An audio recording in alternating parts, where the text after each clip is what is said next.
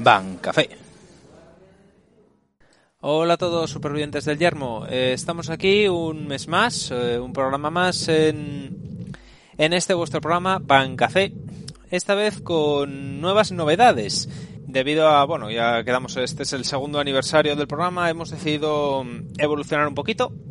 Así que no solo hablaremos de las últimas polémicas del juego, que son muchas y variadas, sino que hablaremos de dos de los clanes que han recibido apoyo en la última expansión y, y, que uno de ellos en concreto ha tenido bastante bastante discusión en las redes res al respecto. Hablamos de Gold Paladin y Narukami. Volvemos a contar, por supuesto, con la presencia de Varo. Hola, Varo.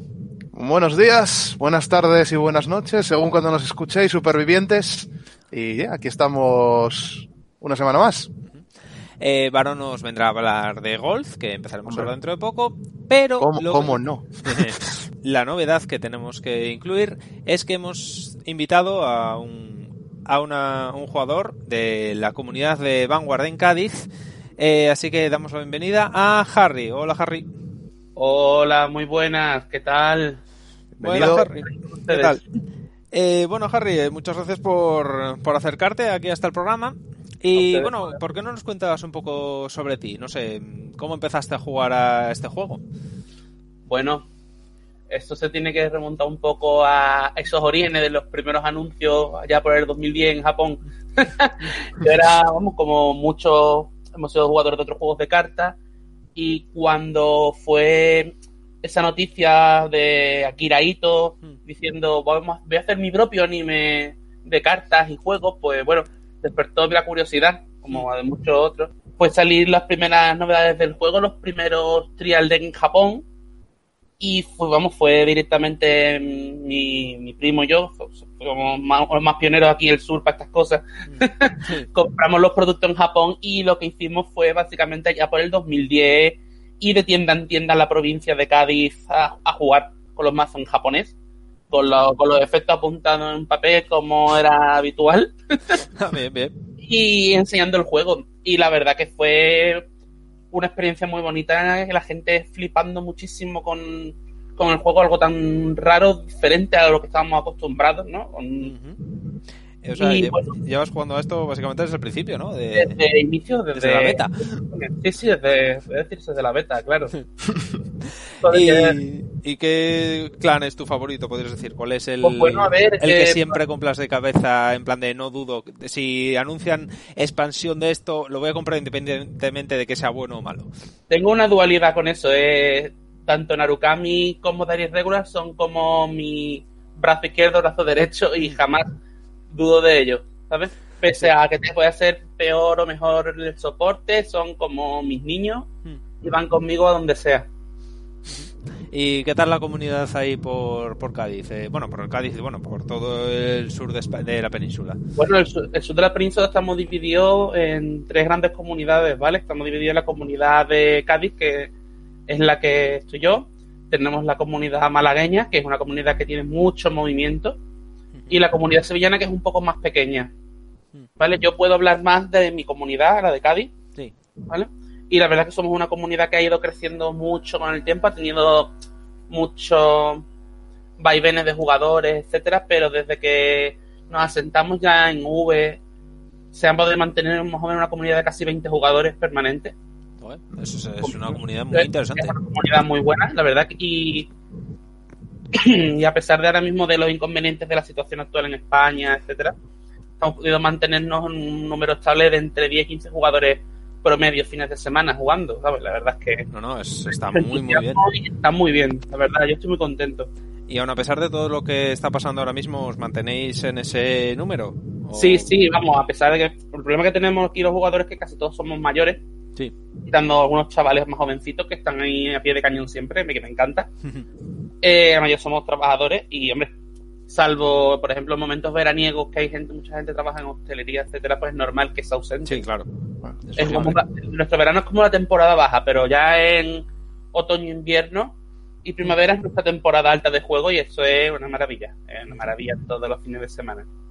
Bueno, está bien eso de saber que, a ver, que no solo es eh, que hay más vida de, en este juego por, por toda España, porque la gente Sí, piensa sí. que si no hay mucho movimiento en Madrid ya no, ya no cuenta, pero no. No, O sea, pero es que los- tiene que ser pequeños, pequeños núcleos que cuando se congreguen todos Mm. se vea el número de jugadores totales. ¿eh? Sí, sí, claro, por supuesto.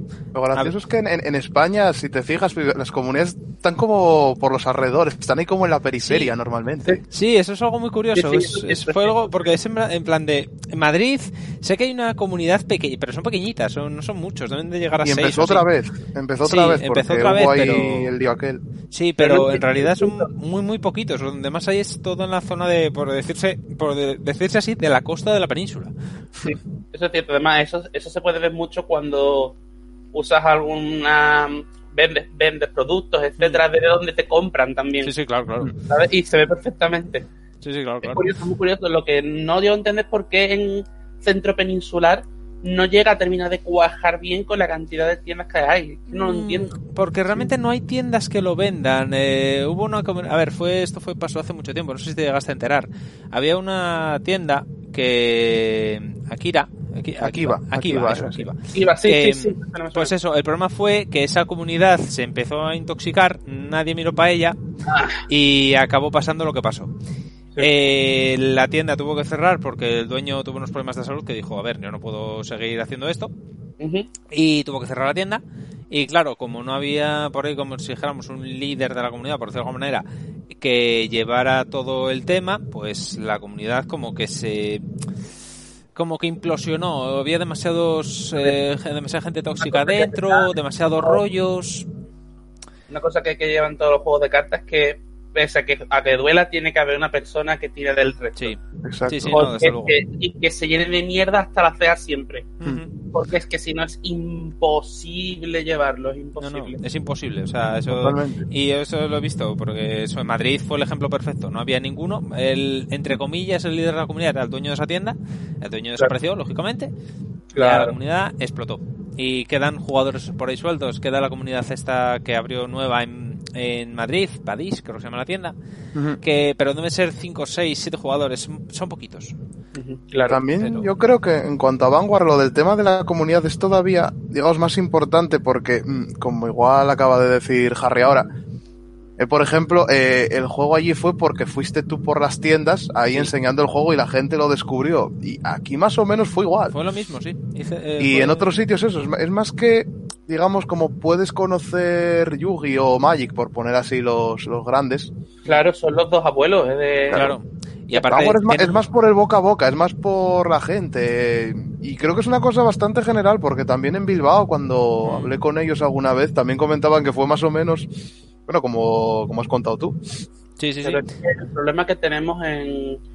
No, te- no, no, no, te- no recibimos publicidad de los juegos en vía, vía programas de televisión, radio, etcétera, como ocurre, por ejemplo, en otros países. Y eso es importante porque es que no, no se fomenta. No, no, claro, claro. Eso, no- es, es una queja muy histórica de todos los jugadores occidentales, porque eso en Japón no pasa. En Japón, a ver, yo estuve allí y estaban por todas partes carteles y demás de Vanguard. Exacto. Pero no, y, y en Indonesia y en Asia también lo hacen, pero solamente en Occidente. Es, es pasar Turquía y no, y no Es hay nada. Es que un gran problema que tenemos en la sociedad occidental es que cualquier cosa que no sea econom- economía, mm, economía política, a- alimentación, Hmm. son cosas que no merece la pena mostrar en como publicidad, ¿sabes? Mm, Las cosas de, pero- o- de ocio, Sí, pero hay al- alternativas, porque por ejemplo Magic, es cierto que no se anuncia mucho en televisión y demás, pero yo me acuerdo que hace unos años cuando empecé yo a Magic, de hecho empecé por culpa de eso, salieron unos fascículos de Magic. Exacto. Los míticos fascículos españoles, que eso siempre vende, esa mierda siempre vende, sobre todo a, a los jóvenes y demás, eso Magic lo sacó y entraron un montón de jugadores debido a eso.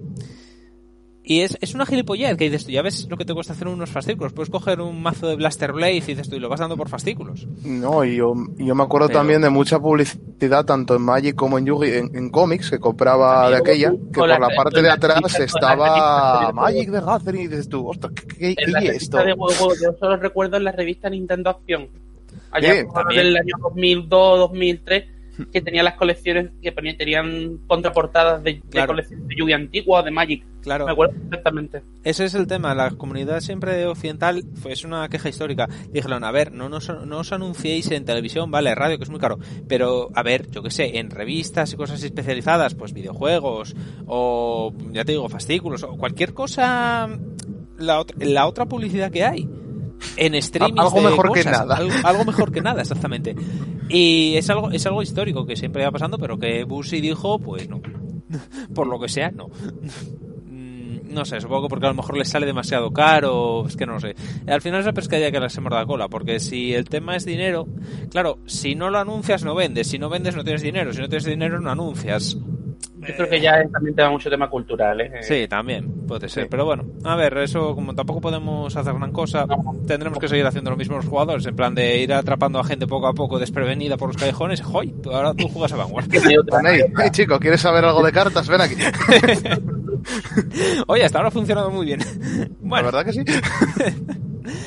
Bueno, pues nada, vamos a meternos en, en harina, que ya ha sido una buena introducción. Así que nada, Varo, creo que nos querías hablar de, de alguien, ¿no es así? ¿Alguien con un caballo? Sí, sí. Yo, bueno, le, le voy a ceder el testigo de, de Narukami aquí a nuestro invitado, porque yo admito que Narukami está siempre en mi top 3. Pero en mi top 3 hay otro clan maravilloso que sale en esta expansión. Que he estado llorando mucho para que saliera, que es All Paladin. Y no, y no un gol paladín cualquiera, el maravilloso Burwit. Por no que olvidarlo. Uf. Que se oye como yo cuando lo anuncias, como Dios mío, por fin vuelve. Sí, además que aquí tiene que también que decirlo que Gol Paladín no ha tenido mucho cariño en VG, precisamente. A ver, eh, no, no, no, eso sí que no lo admito, no me jodáis. El salto de, el, el, el raid skip, no. O sea, el raid skip no me toco A los ver. cojones, que eso es muy bueno. ¿eh? En el sentido me refiero. No me toco los cojones, que está- recuerda que yo soy de ahí. Yo te estoy diciendo un soporte bruto, estoy diciendo un soporte que lo haga un mazo bonito, del Sí. estilo propio de Gol. Lo que han, vamos, yo hablo desde mi opinión también y, y lo que le han hecho ha sido darle todo un caminito a Estel para que lo haga todo él. Y Gol Paladín no es solo el poder de uno, Gol Paladín es el poder de todos, ¿sabes? Claro. Gracias.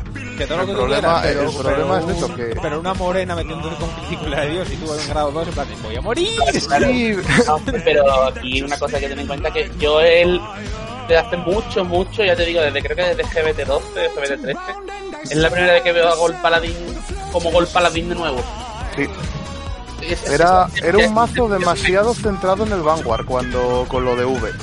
Efectivamente.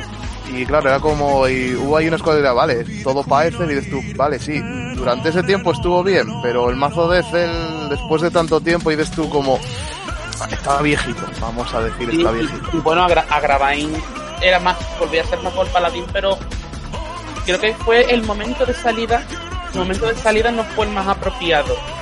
Sufrió demasiado. Creo yo, por ahí. Yo, yo siempre lo defendí, y jugándolo en tienda y tal, Agravain eh, era mejor que lo que la gente pensaba, o sea, Sí. pero la gente lo tenía como, "Uf, quita para allá. Que va, que va, hombre, lo Agravain estaba súper bien. A mí me parece muy chulo el mazo, ¿eh? Te podía, te podía hacer de todo, ¿no? Es más, es, es mucho mejor que Ether. En cómputo general, eh, vamos, lo, lo adelanta por la derecha sin intermitentes. Pero es, es al final el concepto de un cañón de cristal, ¿sabes? bien? ¿Sabes? Le, Sí. sale, le sale todo y te, te destroza. Es un mazo que te puede destrozar. Si no le salen las cosas, pobrecito mío, pues Sí, no, sí. te Y, te y- de lado y dice, no me haga daño. y un trigger defensivo es, es un- en plan de buff. Claro, pues, pues nada, pues hasta aquí hemos llegado. claro, claro. Bueno, no retraso. Sí, adelante, Varo. Por favor, No. Varo. Pues, como estamos diciendo, eh, tenemos a Gurgit y tenemos también dos compañeritos de, Liberator, dos viejos conocidos, que aunque sean Liberator, mm, para mí va- van en casi cualquier mazo, puedes meter a, estos dos. Eh, pero empezando por, por, el bueno, por, por el señor, vamos a empezar co- con el, con el Palaca, con el buen Palaca, que es la VR de Gurgit. Sobre todo porque va a ser importante a la hora de hablar de las otras cartas.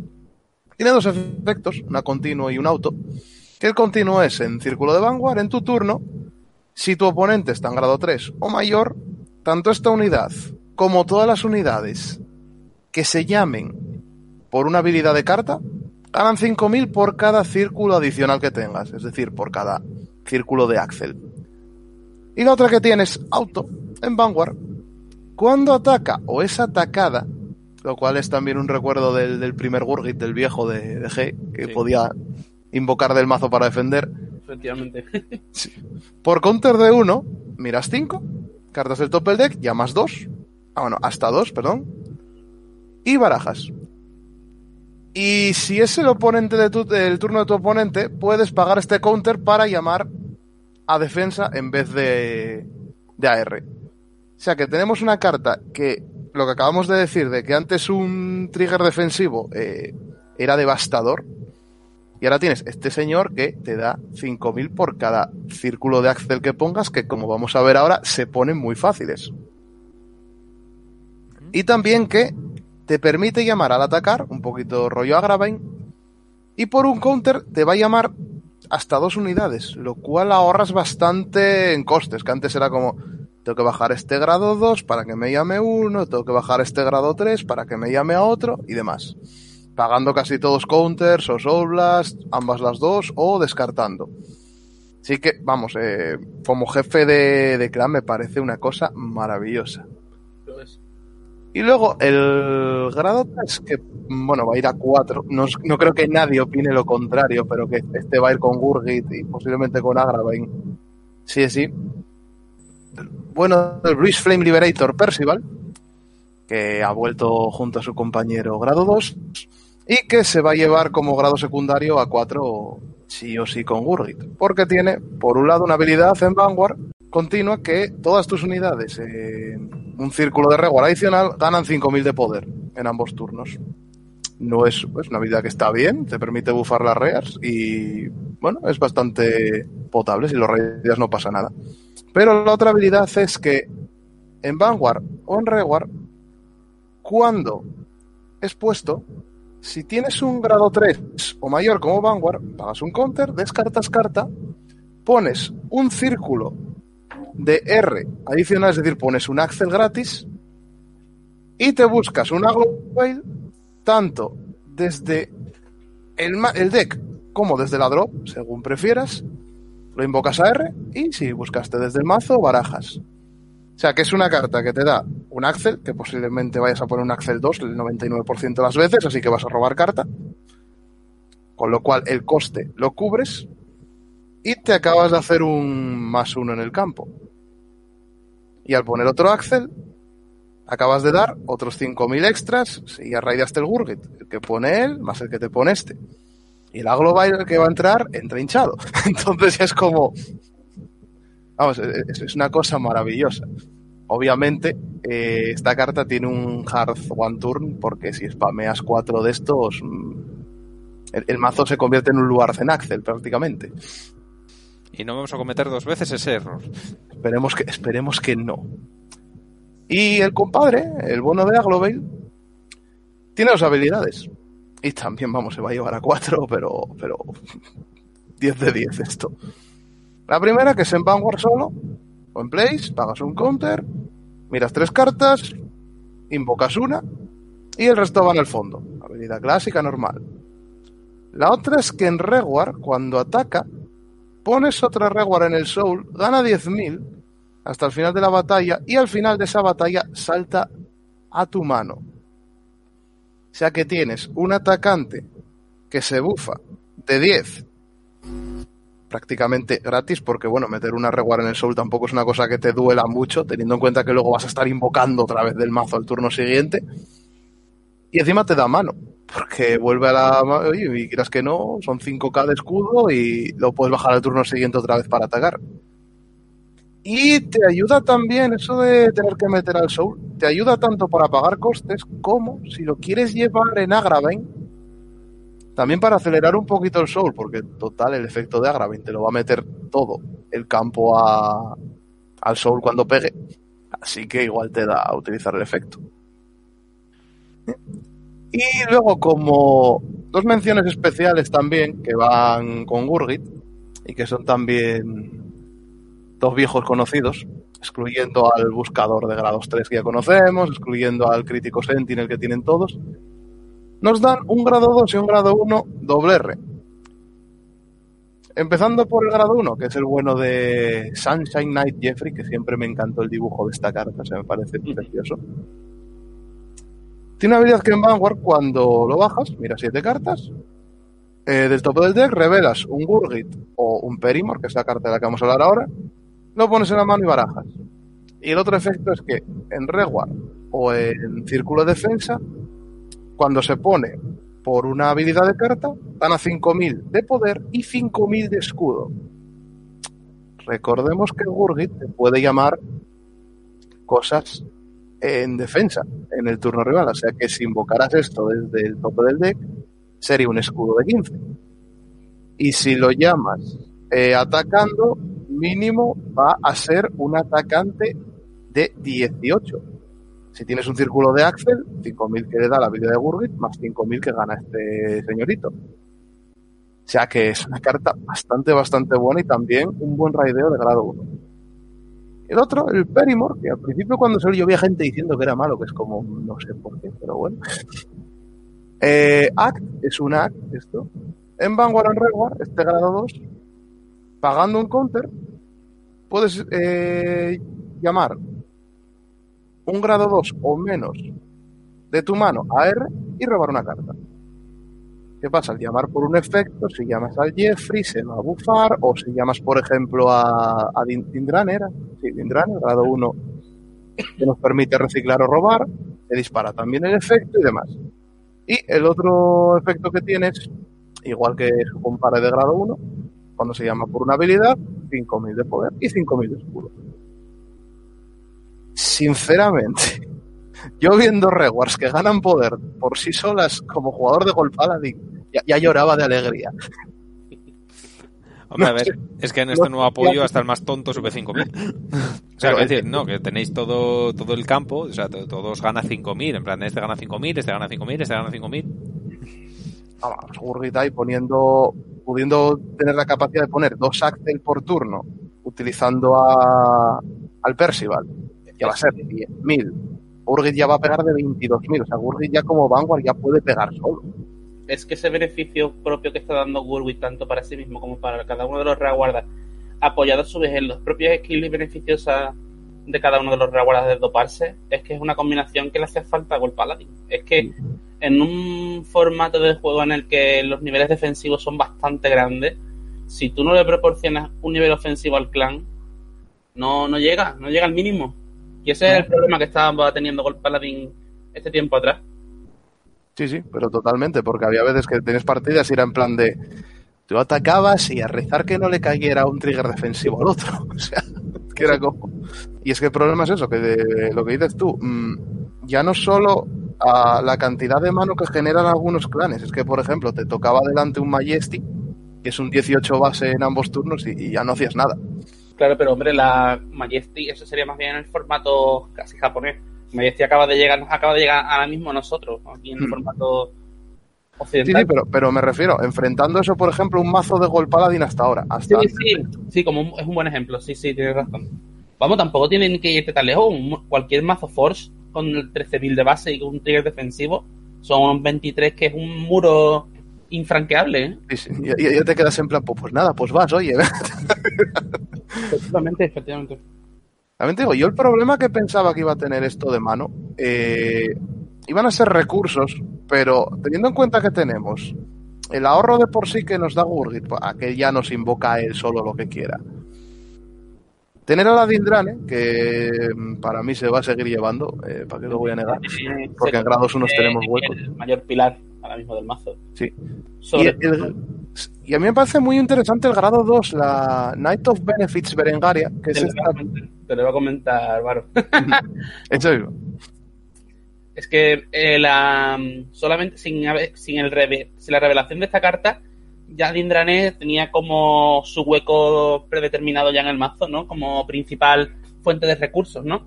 Sin embargo, ahora con la presencia de Berengaria, que va a ser una carta.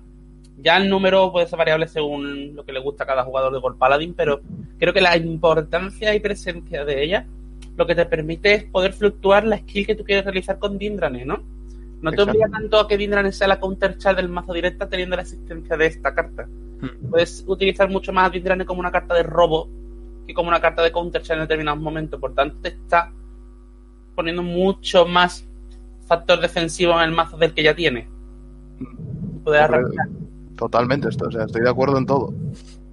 Y también yo creo que esta, eh, indirectamente, también te acelera un poquito a Gravine, ¿eh? Sí, sí, sí. Sí, sí, son, son como los bonus secundarios que tienen las cartas por su propia presencia, pero no está pensada especialmente para que tú la uses, en, obviamente, en, en Árabe. Está pensada para que la uses en, en Gurwit. Sí, Como- pero yo cuando la vi en plan de, uy, aquí vas a utilizar, en Urgi vas a utilizar casi siempre el efecto de hacer el counter charge, pero en el otro posiblemente el de hacer el soul charge. Ujú. O sea, que yo salí así un poco de tapadillo, la veo como muy, muy, muy por interesante. Mínimo, vamos, dos o tres le voy a buscar hueco, seguramente. Sí, sí, no, no, es una carta interesante. De hecho, vamos, hay numerosos jugadores que en sus pruebas, en proxy, etcétera, la están probando de base ella y es normal, eh, es una cosa normal. Es demasiado interesante la carta como para aprovecharla. Y a mí hay una, sinceramente, no sé a ti qué te parecerá, mm, yo la voy a probar a ver qué tal tira, al menos aunque sea un pan de copias. Una R, un R grado 3, que es el Fly with Night Edmund, Buah, ¿Qué es? es una maravilla de carta, ¿eh? a, a mí me parece... mm, Es una maravilla, ¿eh? O sea, es, es como una Global eh, en grado 3 y con escudo. Eh, mira, tanto este, esta carta va a tener, por supuesto, mucho más vi- muchas más vistas en, en, en Agravain que en Gurwit. Pero en Gurwit es capaz de llevarse un par de copias o una, una mínimo por si cae, ¿cómo se diría? Como si cae la prueba, ¿no? De que te caiga defensivamente. Pero es que es una carta excelente, excelentísima. Además que si todo sale muy mal, que no creo, incluso tiene su, su, su GIF para ponerte un, su Azel y ya está. Así que no, no tiene ninguna skill buena en Vanguard, por desgracia, la carta. Pero por lo menos te, te- te da una salida. ¿Vale? Pero es una carta que me parece estupenda, la verdad, como un apoyo. No era una carta que esperábamos ya en la caja después de tantos, de tantos reveals, pero ahí está. pero está ahí. y Ahí está, yo lo que esperada. Ahí está. Hombre, yo sinceramente, viendo las últimas cosas, yo, yo con esto soy feliz. Ya que es que te diga. Sí, es normal. Yo noto mucho con el Paladin que ha tirado de, de su forma de jugar que tenía en G completamente, porque el, el Gurwit VR es una mezcla del Gurwit original grado 3 con una de sus formas grado 4. Sí. En esto literalmente han, sustitu- han sustituido el bonus que daba mm, de tener cartas con un Aito en la G-Zone por el bonus base que dan por hacer circles, vamos. Y al final es el mismo bufo. Y me parece maravilloso. La verdad es que no puedo decir otra cosa. Yo creo que es una actualización de, de Gurgit bastante. Y lo que decía antes, que por fin se ve Gol Paladin, lo que tiene que ser Gol Paladin. Sí, sí, sí, completamente de acuerdo. O sea, yo, sinceramente, creo que Gurgit es la mejor build ahora mismo con este soporte y seguido después de Agravain. Es el... Me extraña que no le hayan dado nada, pero Pero es que has recibido muchas cosas durante mucho tiempo y muy cerca. El problema es que ha sido muy cerca cada los soportes que ha recibido Excel. sí, que, que vamos, o sea, de aquella o jugabas Ethel o la única versión mazo barato que te puede era Garmor, que bueno, Garmor es un poco, digamos que me quedé un poco defraudado con Garmor. A ver, yo, yo para una persona que quiere iniciarse a jugar, le gusta el diseño de las cartas de Gold Paladin y quiere probar algo barato, está muy bien. No, no Mm. voy a decir lo contrario. Si quieres ya llegar a un poquito más de nivel, pues no puedes, no puedes mantenerte con Garmor. No, no, que va. Y es un a ver, mazo que era muy. Yo me acuerdo eso, que tenía los dos montados, tenía Ethel y Garmor, y era en plan de. Vale, pero es que Garmor es realmente cómo funciona Gold Paladin de verdad, de invoco, invoco, invoco, bufo, tal. Pero, eh, le faltaba ahí el push.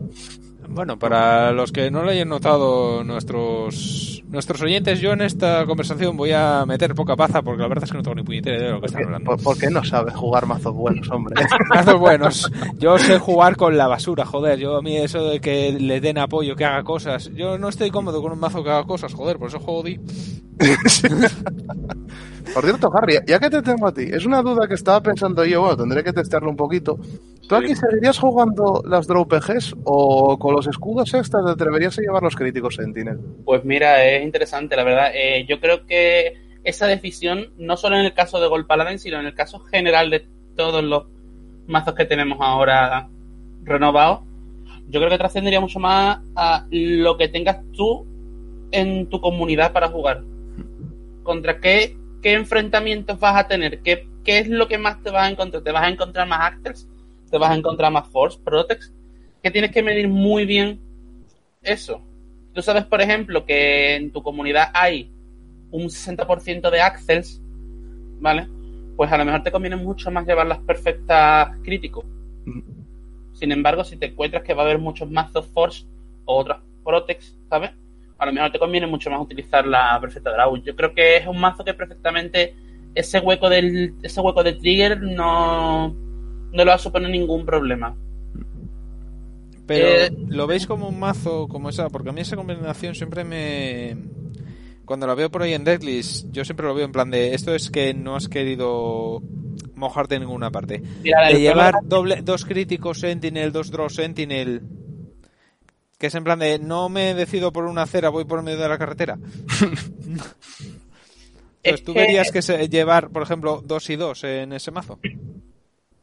Yo creo que sí. Yo creo que es, una, es un mazo que puede hacerlo perfectamente y no creo que se sienta incómodo defensivamente llevando dos y dos. ¿eh? El único pro- el único inconveniente que te puede dar como, un como jugador es que llega un determinado momento en el que te pasa que te estés enfrentando a un mazo que te necesites más uno que otro y, y tengas en mano el que no necesitas. Exacto. Eso es algo, eh, pero tú asumes esa consecuencia y riesgo también mm, al, al hacerlo, al hacer eso deadly. Si tú estás convencido 100% de una cosa, ve a por esa cosa, estás convencido 100% de que tienes que llevarlo de una forma. Si no, no lo hagas porque te va a pasar ese, ese caso. Y de- en demasiadas circunstancias. Es que, por ejemplo, a ver, mm, vamos, el 90% de los mazos que no sean un Protect, como te toque delante un Astral Poet, que con el soporte nuevo, mm, cuidadito también, que es otro tema, Sí, sí. eh, co- como te pillen sin Draw Perfect, es en plan de, pues, pues, hasta luego. Por ejemplo, puede coger, en ese caso te puede coger una, un- una Majestic Blaster, un Alto Mail, una Asa, que son mazos con unos niveles de ataque muy, muy puto bestia. Mm. Y, hombre, conviene mucho mejor la, P- la PG Draw. Pero, sin embargo, si estamos viendo que la colección que sale Gurwit, ¿vale? Está Gurwit, mm, está Narukami, y en la colección previa hay 3, 4, 5 mazos, 6 mazos Axel. Joder, pues a lo mejor es, quizás es planteable, si sabes que te vas a enfrentar muchas Axel, llevar más la, la otra, la, la crítico, ¿sabes? Mm. Pero Yo sobre todo decía por eso, porque... depende mucho de lo que tú te vayas en el- en el terreno que tú te vayas a meter a jugar. Mm, Claro, pero aparte yo lo decía por eso, por el hecho de que como tienes pasivamente tanto escudo extra, ya Sí. no solo por lo que llames del top, sino con lo que te dan las cartas, eh, vamos, es que igual te cunte y te ahorras mano y tampoco lo notas tanto, salvo, bueno, esos pairings que estamos diciendo ahora, que ya, bueno, estás en la B, pero también hay que tener en cuenta que lo de la skill de Warwick de poder calearte una perfecta es muy importante, ¿eh? sí, sí, Ja- Jaime se acuerda bien de eso cuando jugábamos en G. Hombre, pero ten en, cuenta, ten en cuenta que la mayoría de efectos potentes anti-sentinel que tenemos actualmente restringe que sea anti-sentinel de mano. Warwick puede saltarse Efectivamente. esa parte del texto y es muy importante, ¿eh? Cartas muy Mm. poderosas que ha habido como Danger Lunger, etcétera. Mm. Cartas tan potentísimas que ofrecen ese- esa agresividad Mm. y Gurwit, bueno, digo que vaya a ser un enfrentamiento porque es una carta antigua, es una carta antigua la que he puesto de ejemplo, pero ese tipo de efectos que están muy presentes como una como efectos de finisher, Gurwit puede saltárselo. Es, al final a suerte, obviamente. Un poquito como en G, también, que pasa muchas pero- veces. Pero juega con eso. Y eso Mm. es una cosa que, ten- que tenemos en cuenta que puede pasar. Mm. Sigue siendo un porcentaje. Y si ese porcentaje acierta, has parado un ataque de una forma muy ridícula sin gastar mano, ¿eh? Yo todavía me acuerdo cuando jugábamos en G, Jaime acordará cuando jugaba a Guild de Reis al Mataniños. Sí, Atacando, uy, espera, no te puedo tirar Sentinels. Espera un momento, efecto de Gurgi. sí, que además era el único que lo podía parar. Y el cabrón este, ¿cómo fue aquella vez? ¿Con qué fue? ¿Con... ¿Cuántas veces llamaste con Gurwit hasta que me tiraste la perfecta? Ah, no me acuerdo, La pero la tira. tres o cuatro veces, una cosa así. Tiraste como medio mazo hasta que te salió la perfecta y pum. Esa misma, socorrito y tirando la Headguard del Slame y demás. la misma situación la he vivido yo también, yo con mi con mi colega, yo jugando exactamente a Irregular, con el Shield de Rey y él con el Gurgui. Lo mismo, lo mismo. Esas cosas me han pasado. Echo de menos el Gilster Race viejo. El bueno. Ah, pues yo estoy muy contento con el Guild de Red nuevo, ¿eh? Mucho más contento de lo que yo esperaba, ¿eh? A ver, no está mal, pero no es el viejo. O sea, No, decir, está bien. Es, es bastante. A ver, es muy estándar. No sé, es muy. va- Bueno, a ver, sí, es una carta bien. Le doy un 6, no está mal. No, un 6. Hombre, Lo pero- llevarían según qué mazos. Sí, hombre, pero le han cambiado la funcionalidad, fin, ya está, pero... Ya, está pero bien. bueno. No sé, me echo de menos el rollo ese de que era en plan de baja seguir de Reis, alguien va a morir. Ahora es baja seguir de Reis y. Claro, bueno, sí, pero ahora ten en cuenta que la funcionalidad es importante. Antes era un, Mm. antes era un finisher y ahora es un atacante simplemente. Sí, no por eso. Pero bueno, a ver, por eso te digo, o sea, no es malo. O sea, no es malo, hemos tenido cartas mucho peores. Sí, sí, Bueno, no. pero- desde luego. Ta- También os digo una cosa, para los que jugáis Dark Irregulars, pensad que, por ejemplo, en esta expansión, si alguien va por la build de Fenrir, está peor, ¿eh? Eso sí. Eso Oye, es oye, cierto. que no está tan mal Fenrir, ¿eh? Nosotros hemos estado jugándolo bastante ya en prueba, ¿eh? Yo comprobándolo, comparándolo con los demás, no lo termino de ver, ¿eh? Es, es que lo que estamos hablando mi colega y yo, que tengo un colega que es como el señor de Santuario Unido, ¿vale? Que lo podemos llamar así. que es el mismo que está jugando con el Paladin, ¿vale? Pues él testea totalmente todo. Y la verdad que está muy contento con las pruebas de Fenrir, ¿eh? Él dice que es, ver- es verdad que se ve a veces un poco abandonado en el sentido de que hay jugadas que no tiene un finisher, Ese es pero problema. realmente no le hace falta. Porque por, el- por las veces que puede, puede aguantar mucho el mazo, tiene un buen nivel defensivo. Su agresividad está bastante bien. Es un mazo que en un mid late aguanta muy bien. El problema es que hay determinadas situaciones en las que solo el multiataque no llega a más. Mm. Y eso es lo que está esperando a ver si en alguno de los dos huecos que quedan en la colección, que quedan dos huecos para Genesis, dan algo más. Pero no lo podemos. No, no tiene pinta, la verdad. Sí, Pero pero yo la verdad quiero decirte, o sea, co- comparado con el nivel de, digamos, de, de violencia que Sí. tienen los Astral Poets, o incluso a mí me sorprendió muy gratamente, después de ver partidas, el Divinity Gauge. ¡Buah! Es una maravilla, ¿eh? Eso es una maravilla, ¿eh? La- el, el Divinity, y me quedé en plan de, pero bueno, esto es, es como la canción de Hércules, de cero a héroe, es una cosa maravillosa. Pero es increíble estas dos cartas solas. Con, pero es, la, es la grado, la grado 2 de Artemis original, ¿eh? Mm. La grado 2 de Artemis que salió en la primera caja de Nemesis. Con estas dos, con y Norm, ¡buah! Qué increíble los, los numeritos que llega, ¿eh? Sí, sí, te- yo he visto pegar de 60.000 con críticos y la tienes en plan de, y encima, claro, es un 60.000 en ambos turnos y no lo puedes tarjetear, ¿y qué es esto? Sí, sí, sí. sí. Bueno, Eh, Pero bueno, que nos estamos sí, desviando estamos del desviando tema. del tema. ¿Algo más que Yo- añadir, bro, de gol? Eh, no, yo en conclusión, lo que digo, eh, Gol Paladin, vamos, este, estoy súper feliz porque no solo porque el mazo es bueno, que encima también me tiene Bruce Flames ahí que a mí siempre me gustaron, sino que, que- que las cartas son guapísimas, hombre, que es que es precioso entero. Sí, la verdad, Y- eso, eso hay que admitirlo. El dibujo es brutal. Y para mí, no voy a decir tiers porque bueno, ya sabemos cómo es esto, pero posiblemente se vea por ahí, ¿eh? ¿Y predicción de precios? ¿Cómo lo ves? Ah, bueno, hay una cosa buena, que tampoco necesitas muchas cosas viejas. Entonces, con esta expansión más o menos y alguna carta tal, tiras. No sé de precios, porque a ver, normalmente Gold Paladin tampoco ha sido nunca especialmente caro en V. Algunas cartas porque se jugaba en Premium, pero vamos, yo me acuerdo a Graven que lo compramos a cuatro duros. Eso es como... Bueno. Entonces, no sé. En general los Axel tampoco suelen ser muy caros, así que no creo yo que sea muy, muy... que se salga demasiado de madre. posible un precio promedio de 100, 120 euros, El, estándar. 100, 140 dólares para público Internacional. internacional, sí. Sí, yo veo ahí el, el típico precio estándar de, de tal, sí. Es que es un precio estándar que depende mucho de la popularidad que pueda tener el mazo. De lo- ahora, cuando empieza a jugarse en Japón estos meses, puede subir o bajar. Es que totalmente eso. Vanguard peca mucho de eso de popularidad, ¿eh? Sí. Ostras, se nota mucho. A ver, ¿eh? sí, no, a ver, Los se- notó con- con Shadow. no, no le gusta en general, aunque sea muy bueno, no, no va a ser, no sea caro. Estamos hartos de verlo. Sí, No, sí, no, bueno, sí. es lo que, lo que dices tú, Jaime, Shadow Paladin, o sea... Sí, sí, es el ejemplo. O sea, da sí, igual sí. que sea bueno o que sea malo, Shadow es caro. Sí, sí, es como tú, eso lo lleva impreso, lo lleva ahí puesto y tú sabes que tienes que pagar de más. Sí, Aunque, no, sí. aunque no llega más. sí, sí, sí, no, completamente. O sea, Sha- Shadow Caguero y demás, una cosa dices tú, Sí, madre, sí, esto va a ser es caro. como- es una, un estigma que llevan, de- que llevan y lo llevan acarreando desde 2011 y lo tienen que tener ahí y es lo que hay. Y, y hasta que ahora no haya un cambio grande a lo mejor con, over, con Overdress, no sabremos si van a seguir acarreando ese estigma o no, porque como es algo completamente diferente, Eso se verá en enero, pero bueno, ya, llego, Sí, ya no. llegamos a eso, que está en mi, en mi sección. No me quieras levantar la sección. Hay Que te veo de- Vamos, vamos a dejarle la de él, hombre. Vamos a dejarle a él, que le voy a ceder Narukami. Bueno, pues nada, entonces nada, dicho esto, vamos a pasar a la siguiente parte. Harry, te toca a ti. ¿Qué nos Sí. cuentas de Narukami? Bueno, pues Narukami, Narukami. Narukami llevo cargándolo durante mucho tiempo. Y es como, es como mi niño, mi niño tonto. Lo tengo ahí. Hay veces que es listo, a veces que no. Pero bueno. Me gusta esa comparación. Es un mazo para dar puñetazos, ya está. Siempre lo sé. A ver, puedo empezar hablando un poco de Narukami en V. Y ya me meto con las cartas directamente, ¿vale? Adelante.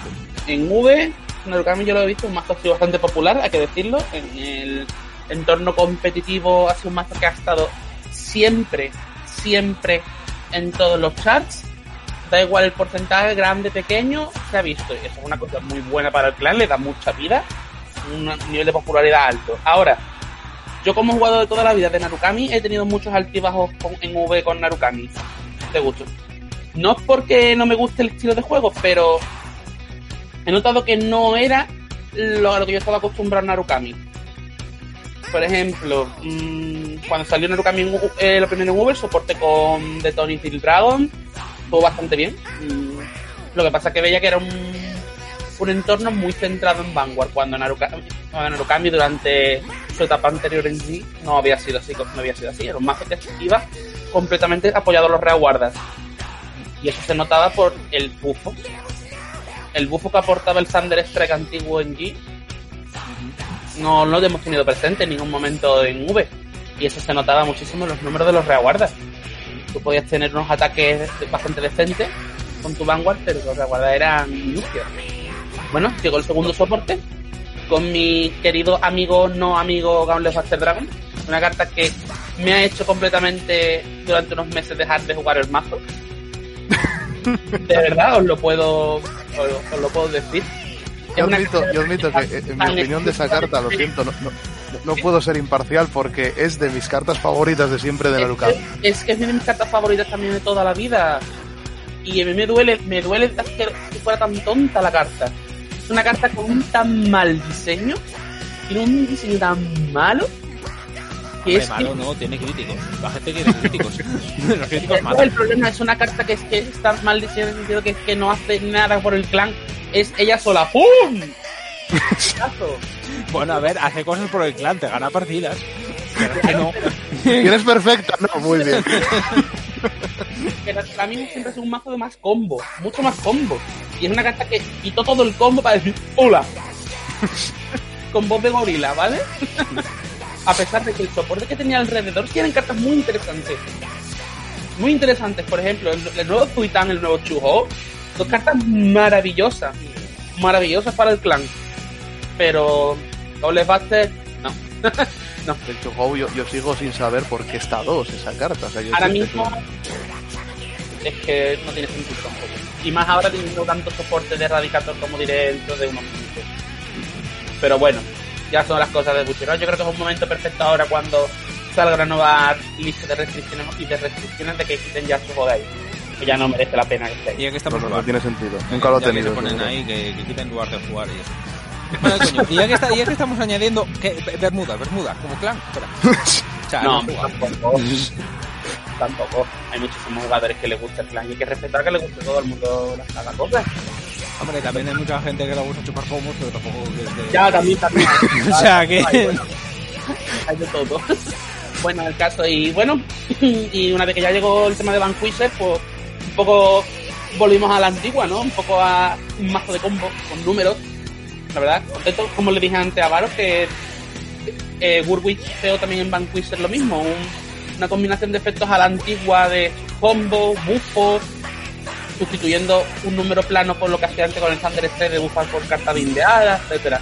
Contento, la verdad que con el soporte de Vanquisher muy contento, muy contento. Van Kisser, la verdad que fue una build muy, muy, muy bonita de jugar. muy bonita de jugar, muy buena, yo la verdad que estoy muy contento.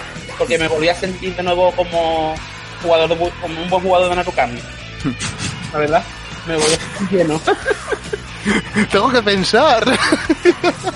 Sí, sí, no, es verdad, os lo juro que me decían mis amigos, yo es que no, es que no juegas la Naruto, tío, y yo, es que como voy a jugarlo para sentirme tonto, es que no voy a saber coger coche luego de vuelta a mi casa.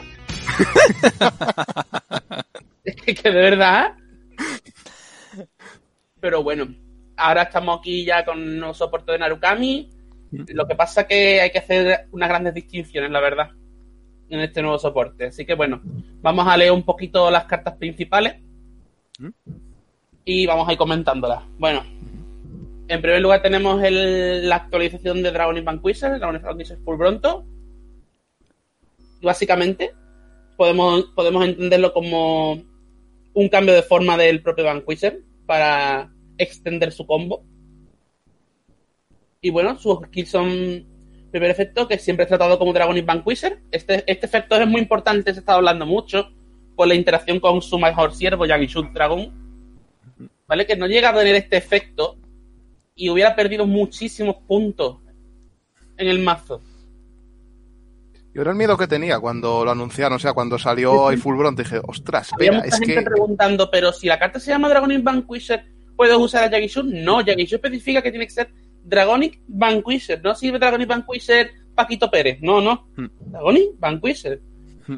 Y aquí está, aquí está esto, para que tú puedas seguir utilizando a Yagishun Dragon. Menos mal. Sí, sí, sí, no, hombre. eh, es que una haciendo extensores, extensores de combo es necesario. El segundo efecto, cuando es puesto, Vanguard Circle, todas tus unidades en tu front ganan 10.000 de poder. Bien, perfecto. Chapo. ¿Por qué tiene este efecto? Y dices tú, ¿por qué? Pues eso viene a continuación. Cuando esta carta fuera servida de mano, si tu Vanguard es Dragon Vanquisher, coste, descartas una carta de tu mano, raideas esta carta como stand. Pierde un drive hasta el final del turno. Durante el- la fase final de tu turno, cuando esta carta se, cuando esta carta se va, no puedes tomar un Imaginary Gift Axel y vuelves a raidear una unidad de grado 3 de tu Soul. Muy bien. ¿Qué podemos entender con este efecto? Que de verdad han empezado a trabajar los beta, los beta testers de nuevo en Bushiroad. Eh, yo todavía lo comentaba ayer con Jaime. Yo, para mí, esta última parte, eh, esta parte referente al Imaginary GIF que no lo puedes coger, esto lo, lo añadieron luego después de lo del bar fijo. Sí, pero fijísimo. A eso me refiero. Es- se nota, aquí se nota que ya están cobrando el sueldo los testers. Sí. Pero eso fue, fue ahí un parche a última hora, y corriendo, lanzando, lanzando el texto directamente a la imprenta. ¡Ella! Sí, sí, sí. No, este, este motivo, esto es una cosa que luego podrá hablar mejor. Jaime. No sé si es una de las cosas que tiene planeada de hablar. Sí, posiblemente sí. Entra Pues dentro de eso. lo dejamos para tu sección, ¿de acuerdo? Yo tampoco Mm. perder aquí tiempo. ¿Qué puedo decir de Dragon Vanquisher Full Bronto? Una maravilla de carta. Es una maravilla Mm. de carta. ¿Aporta algo completamente nuevo a la build de Narukami con Dragon y Vanquisher? No, no aporta nada nuevo. Lo que aporta es extender el combo que hace el, el combo que hace el master. Una cosa que llevamos hablando muchísimo tiempo, jugadores de Narukami, era ¿cómo puedes mejorar la mecánica de Vanquisher? ¿Cómo lo haces sin romperlo? Pues aquí lo tienes, la respuesta. Extender la mecánica sin salirte de unos números exagerados, pero permitiendo que el combo sea, sea más largo. Un mazo de multiataque con sus números adecuados sin salirse de ellos. Yo muy contento, la verdad, como jugador de Narukami, muy contento. La verdad. La verdad, yo temía que de mano que fuera a sustituir al otro y hubiera que hacer otra build y tal, pero siempre no, no, o sea, esto va con lo, es una actualización, es el Sí, sí, no, no, 2.0 es- para el mazo que ya tienes. Como una armadura para, para- una, armadura para tu Vanquisher. Se la El Ultra Instinto, ¿Qué? el Vanquisher Ultra Instinto, como decimos aquí. Bueno, la, el Vanquisher Sailor Moon podríamos también llamarlo, ¿sabes? Eh, pre- prefiero Sailor Moon, gracias. Sí, voto por Sailor Moon a partir de ahora. Me voy a sentir sucio jugando esto, pero en fin, vamos a dejarlo. Buah, bueno. Sí, la verdad que está muy bien todo, tío. Es que extende combo y con las propias cartas que vienen en la misma colección se ve que tiene su jugadilla, ¿sabes? Y sí. Vamos a pasar un poquito. Voy a hablar, voy a separar un poco primero las cartas de que son del combo de Vanquisher y después hablamos de la gran actualización que ha tenido Eradicator, ¿vale? La segunda carta que ha sufrido un cambio, un cambio, bueno, un cambio. un amigo nuestro que viene de la época de G, que todos recordarán Rocklin Dragoon, carta, Pues, una de mis cartas favoritas sin lugar a dudas de. Le tengo un cariño espectacular a esta carta. Yo ahí estoy contigo. Y a mí me encanta esta carta. Un diseño, un diseño precioso y la verdad que el efecto, a, a pesar de que eh, la comunidad no está muy contenta con el efecto de esta carta, no entiendo, yo no sé No. entenderlo. No sé la, por la qué. gente parece que quería algo más de potencia bruta en la carta y no. La potencia lo- la hace el poder de todas las piezas de combo de Narukami juntos, no una sola. Pues para eso te vas a jugar el otro, el otro arquetipo. Exacto. Rocklin Dragon tiene el siguiente efecto. En reguarda, al final de la batalla en la que él ataca, si tu vanguard es Dragonic Vanquisher, especificando Dragonic Vanquisher por eso. Full Bronto cuenta con Dragonic Vanquisher para cuando haces tu cambio de forma puedas continuar haciendo estos tipos de efectos. Su coste retiras esta unidad, robas cartas, te vindes una carta de mano y vindes una carta de la mesa de tu oponente de la front row. Volvemos a lo mismo. Un punto importante que todos los jugadores de Narukami desde que probaron la build de Vanquisher en el principio de este año, era solo tengo estas cartas para bindearme de mano. Mm. Hay veces que si no tengo estas piezas, yo no puedo bindearme las los combos. Me quedo, me quedo corto de bindeo. Esto es lo que han suplido en esta caja. Han hecho más extensores de combo y eso es lo que el clan necesitaba. Se agradece, vamos. ¿Qué podemos decir de Rockling? ¿Podría ganar un poco de ataque? Sí, podría ganar ataque, pero bueno, siempre va a tener el, el- el poder que le da el Access Circle y el poder de los 10.000 que va a dar un Vanquisher u otro en sustitución. Siempre va a tener esos 10.000. Y eso es una, lo va a notar la carta, va a ser siempre un 24.000 de media pegando. Bueno, es una carta bien, te da, te da recursos, te bindea cartas de mano, permite, permite invocar las cartas que tienen su poder cuando son bindeadas de mano. Excelente, excelente. Inclu- incluso hasta te deja el hueco. Que esto, con los pajarracos y todo esto, los Fénix puede ser interesante. Sí, sí. El Fenix es una carta que yo quería hablar contigo también. Mm. O sea, una carta ahora interesante para hablar. Después, nuestro querido Chain Ball Dragon, que vamos a hablar de Chain Ball Dragon. Una carta muy importante en la historia de Narukami, Inji. Ostras, y tanto. Era una carta que me parece una tontería, pero ahí estaba. Bindeando poco a poco de la Drosston, pero bueno, aquí ha tenido un poquito de cambio. Eh, aquí Chain Ball Dragon tiene un efecto muy similar a, otras, a otros siervos que han dado no genéricos al resto de bosses, que es cuando es puesto en Vanguard Mira 7 y te añades una carta con Vanquisher en su nombre. Aquí te incluye que puedes añadirte cualquiera de los dos Vanquisher. No te especifica Dragonic Vanquisher. Así que eso está muy bien para poder buscar lo que necesites de los dos. Y el otro efecto es que cuando es blindado desde mano, lo invocas a mesa. Pues ya tienes aquí una pieza más extensora de, de ataques. Que también le hacía falta, que solo teníamos a Chatura Dragon y al pistolero. Sí, que tampoco era que el pistolero fuera una bicoca, la verdad. No, no, estaba bien, estaba en su momento de salida, estaba estupendo. Lo que pasa es que ahora mismo se va a ver eclipsado por Chain Bull Dragon. Sí, sí, totalmente. Porque Joder. encima yo, yo nunca entendí el, el Soul Charge que te obligaba a hacer, porque era es que no usas el Soul para nada, apenas. La verdad es que no, que la verdad es que no, no acompañaba ese efecto. ¿Qué vamos a decir? Pues. Esto podría decirse que es el trío la la la de, de la build de Vanquisher. Y vamos, para mí 4 y 4 de estos. O sea, Sí, a ver, eh, 4, 4, 4, o sea, cada uno tiene que ir al máximo número posible para poder maximizar todas las jugadas posibles. ¿Sabes? Después de la caja, ¿alguna anotación importante que decir que no sea Erradicator? No, la verdad es que el resto de la caja está todo muy centrado para el otro combo. Mm. La verdad que Vanquisher tiene su, su línea principal aquí, en las cartas de alta rareza, y simplemente son extensores de su combo, y yo creo que va a hacer que el mazo sea maravilloso. Mm. Maravilloso en todo su esplendor, vamos. Lo que sí, Sí, que sí. es verdad que habrá que esperar a que haya testers que lo pongan enfrente de grandes mazos del momento y ver si es de, y, y ver si de verdad es- este nuevo soporte le da de nuevo a Narukami otra vez una cabida en el metagame. yo espero que sí, ¿eh? Mm, a ver, pintar pinta bien. Vamos a dejar ahí que pintar pinta bien. Vamos, dentro de lo que es el soporte, en, la, en su propia caja, en su propio metagame de caja, yo creo que va a estar muy bien. Yo- Pero, ¿crees que va a ser mejor Vanquisher o Eradicator? Buah, bueno, eso es difícil de opinar, eso ya es que yo creo que es muy personal, ¿no? Sí, sí, pero aquí tienes que mojarte. Esto no, vamos ahí, ¿sabes? Yo voy a decir A lo, que a lo fácil. mejor Van ¿eh? ¿Vanquisher Yo- es mejor que Eradicator? Muchísimo mejor de Eradicator. va. El número de ataques aquí en V es mucho más importante que un golpetazo en la mesa. Las cosas como son. Entonces, ¿qué dices? ¿Banquis es mejor que Eradicator o al revés? Vanquish es mejor que Eradicator. Yo lo digo, yo me mojo y, y aquí estoy. El que me lo discuta, que puede venir a hablar conmigo. Yo, yo tengo mis dudas, ¿eh? O sea, yo tendría que probarlo todavía, pero... Mm. A ver, es que volvemos a lo mismo. Esto es eh, una evolución de, de Bankisher, del estilo de juego Bankisher, lo otro es una evolución del estilo de juego de puñetazo a la cabeza y te mato. Entonces, Bueno, pues vamos a hablar un poquito de la otra contraparte, ¿no?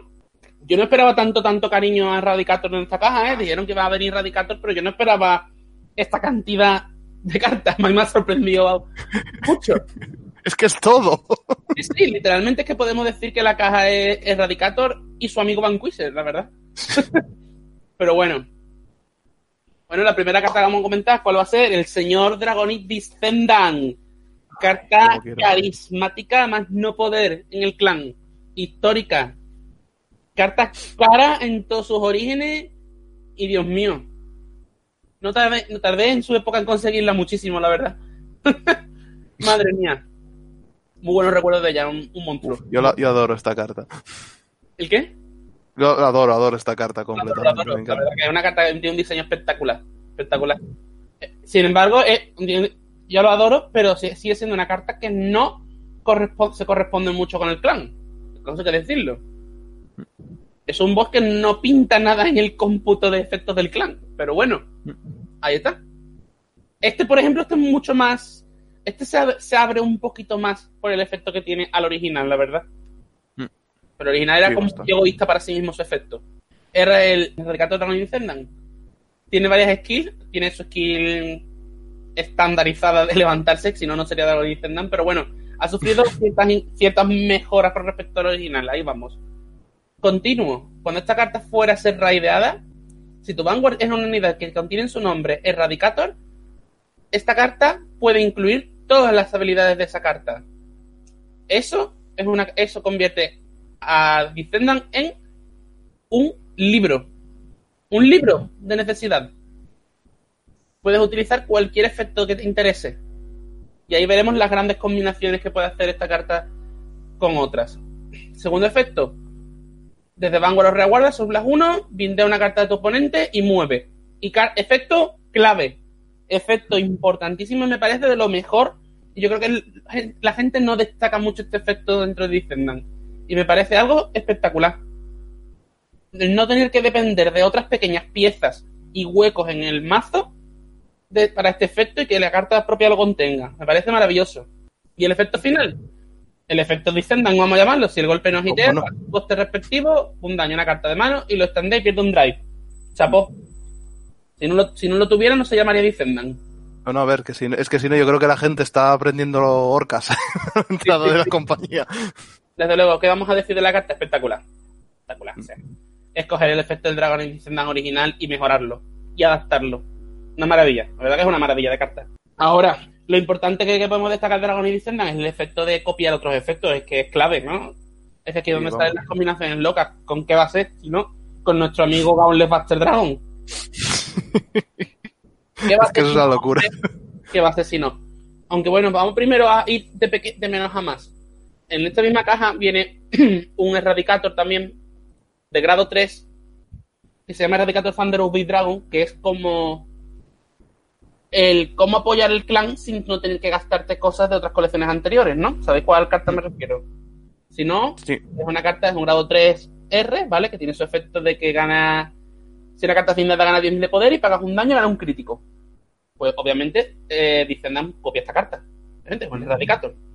¿Qué pasa? Es una solución al que no pueda tener a su dragón y Gauntlet Buster, que, porque aca- acaba, an- acaba de entrar a jugar. Bushiroad te da esta opción. Pero bueno, es un detalle esto, ¿eh? es un detalle. Es un detalle Sí, también. Pues bueno, lo hacen para que el mazo sea totalmente jugable. Pero la realidad es la realidad. Eh, tú vas a querer siempre Dragon y Descendant raidearlo encima de Gauntlet Buster. Gauntlet, recordemos bien el efecto de Gauntlet Buster de ganar ataque crítico por hueco vacío de la front row. Y si eso lo combinamos con el efecto de Dragon y Descendant de poder levantarse si el golpe nos hitea, pues lo convierte en un monstruo. Sobre todo contra un Axel es como un una bola de demolición pasando por encima. Si ya no lo era Gauntlet Buster, esto es más. Lo que sí que hay que, una cosa muy importante añadir aquí es dos puntos. Uno, tienes que raidear primero a Gauntlet Buster. Y eso ha pasado mucho tiempo desde la su colección, un año y medio o más. ¿Cómo afecta eso el entorno del juego? Porque Gauntlet Buster ahora mismo no es una carta tan potente como era en su momento de salida y los meses posteriores, ¿eh? El juego ha cambiado bastante. El juego tiene mucha defensa. Mucha defensa. Los mazos generan muchos recursos para defenderse. Y Gauntlet Buster sufre eso, ¿eh? Ese turno que tú primero tienes que raidear a Gauntlet Buster, puedes perder incluso, ¿eh? Y eso hay que tenerlo en cuenta. Eso el jugador, el jugador que lo haga tiene que tenerlo muy en cuenta. Depende contra el enfrentamiento, por supuesto, pero es un punto que tienes que tenerlo en cuenta. Esto no es todo positivo, ¿eh? Hombre, pero Sí, yo- sigue, yo siendo, defect- sigue siendo una hostia con críticos. Sí, sí, sí, sí, sí. Eso Pero no, está por bien. tú ponte que si tú te estás enfrentando que a la mayoría de tu entorno competitivo, imagínate que son mazos Force Protect en la, Force Protect en la caja, ¿no? Mm. Sigue siendo al final, eh, sigue siendo un 22, un 22 crítico triple, ¿vale?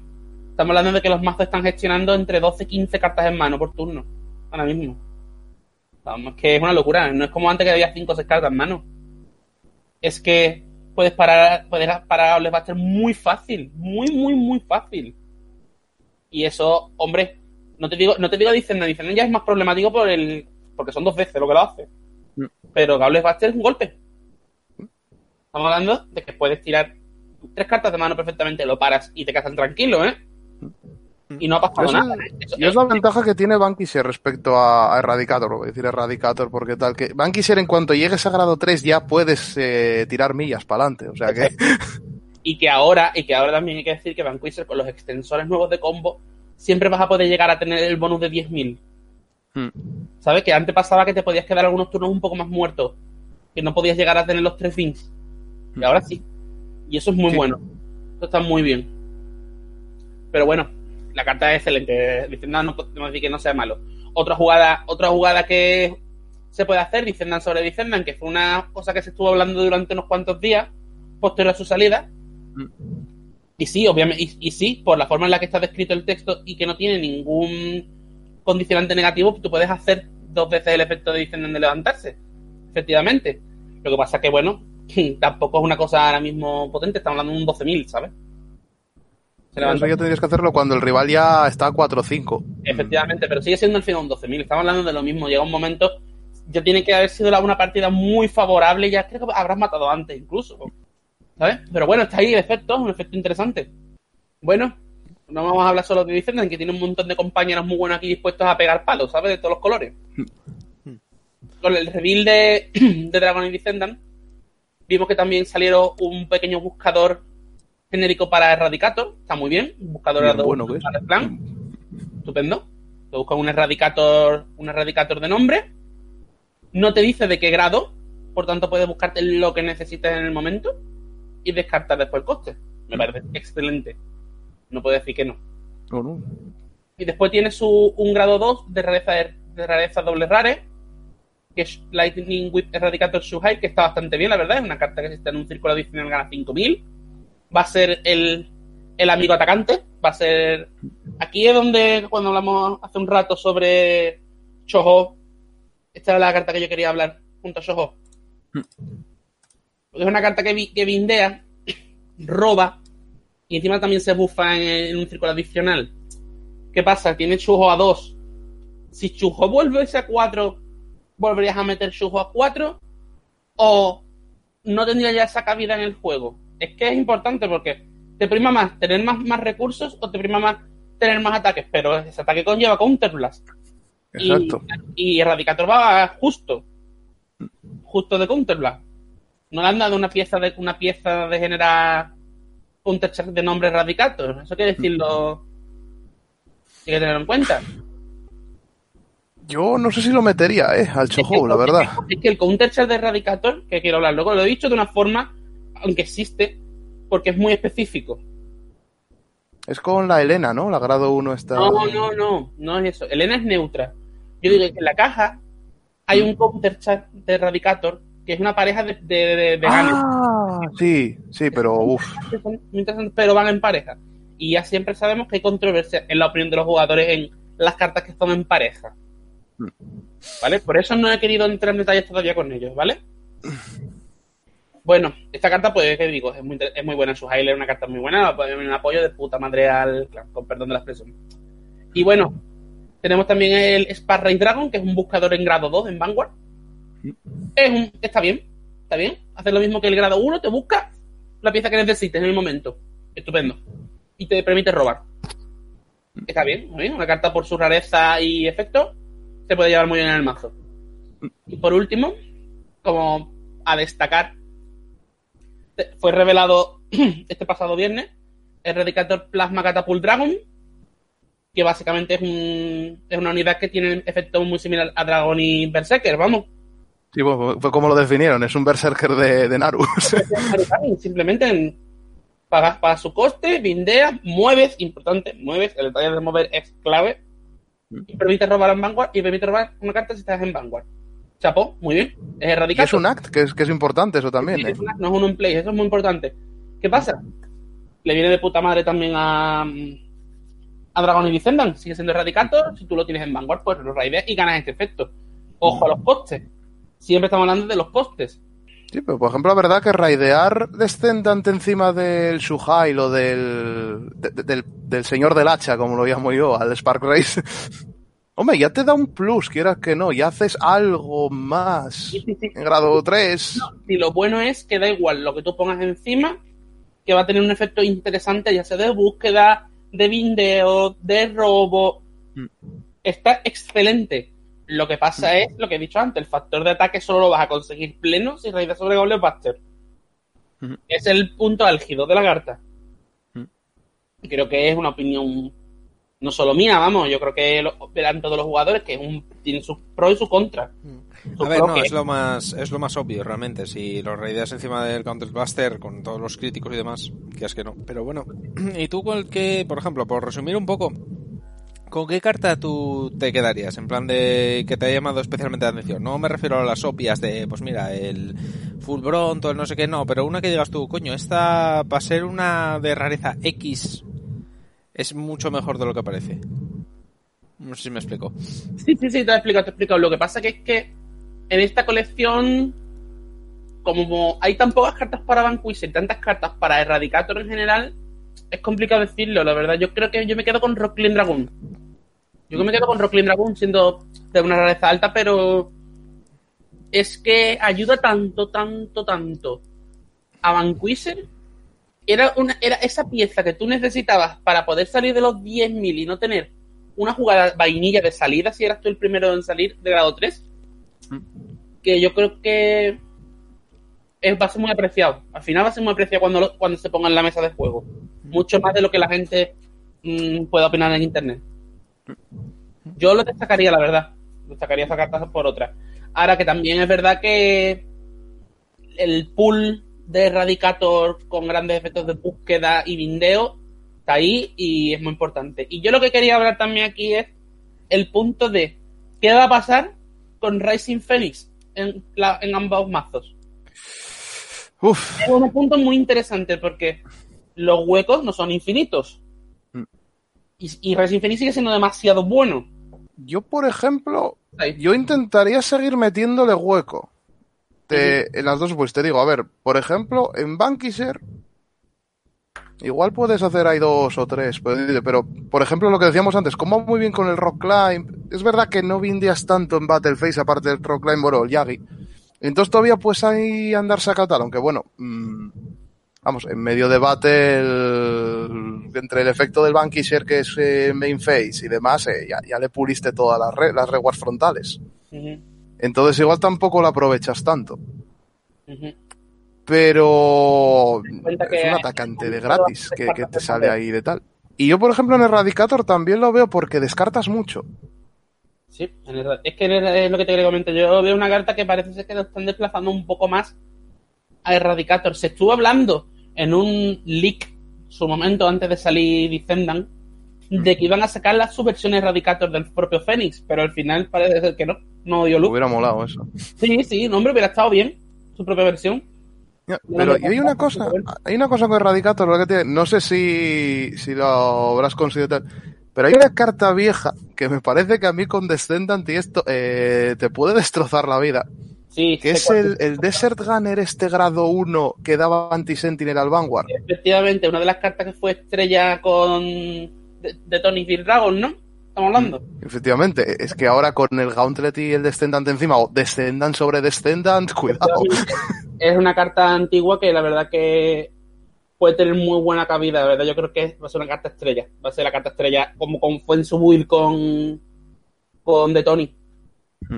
Ahora, imagínate, eh, ahora bien, el es que imagínate, haces, haces el combo Descendant sobre Gauntlet. Mm, vale, le va a caer una perfecta obviamente a ese bicho porque va con críticos a saco. Pero es que luego estandea con Anti-Sentinel. efectivamente la cosa está ahí. Eh, pero el problema es ¿qué, qué haces con ese hueco, porque tendrás que tendrás que prescindir de otras cosas. Y habrá que verlo muy bien, porque tu, tu buscador lo necesitas.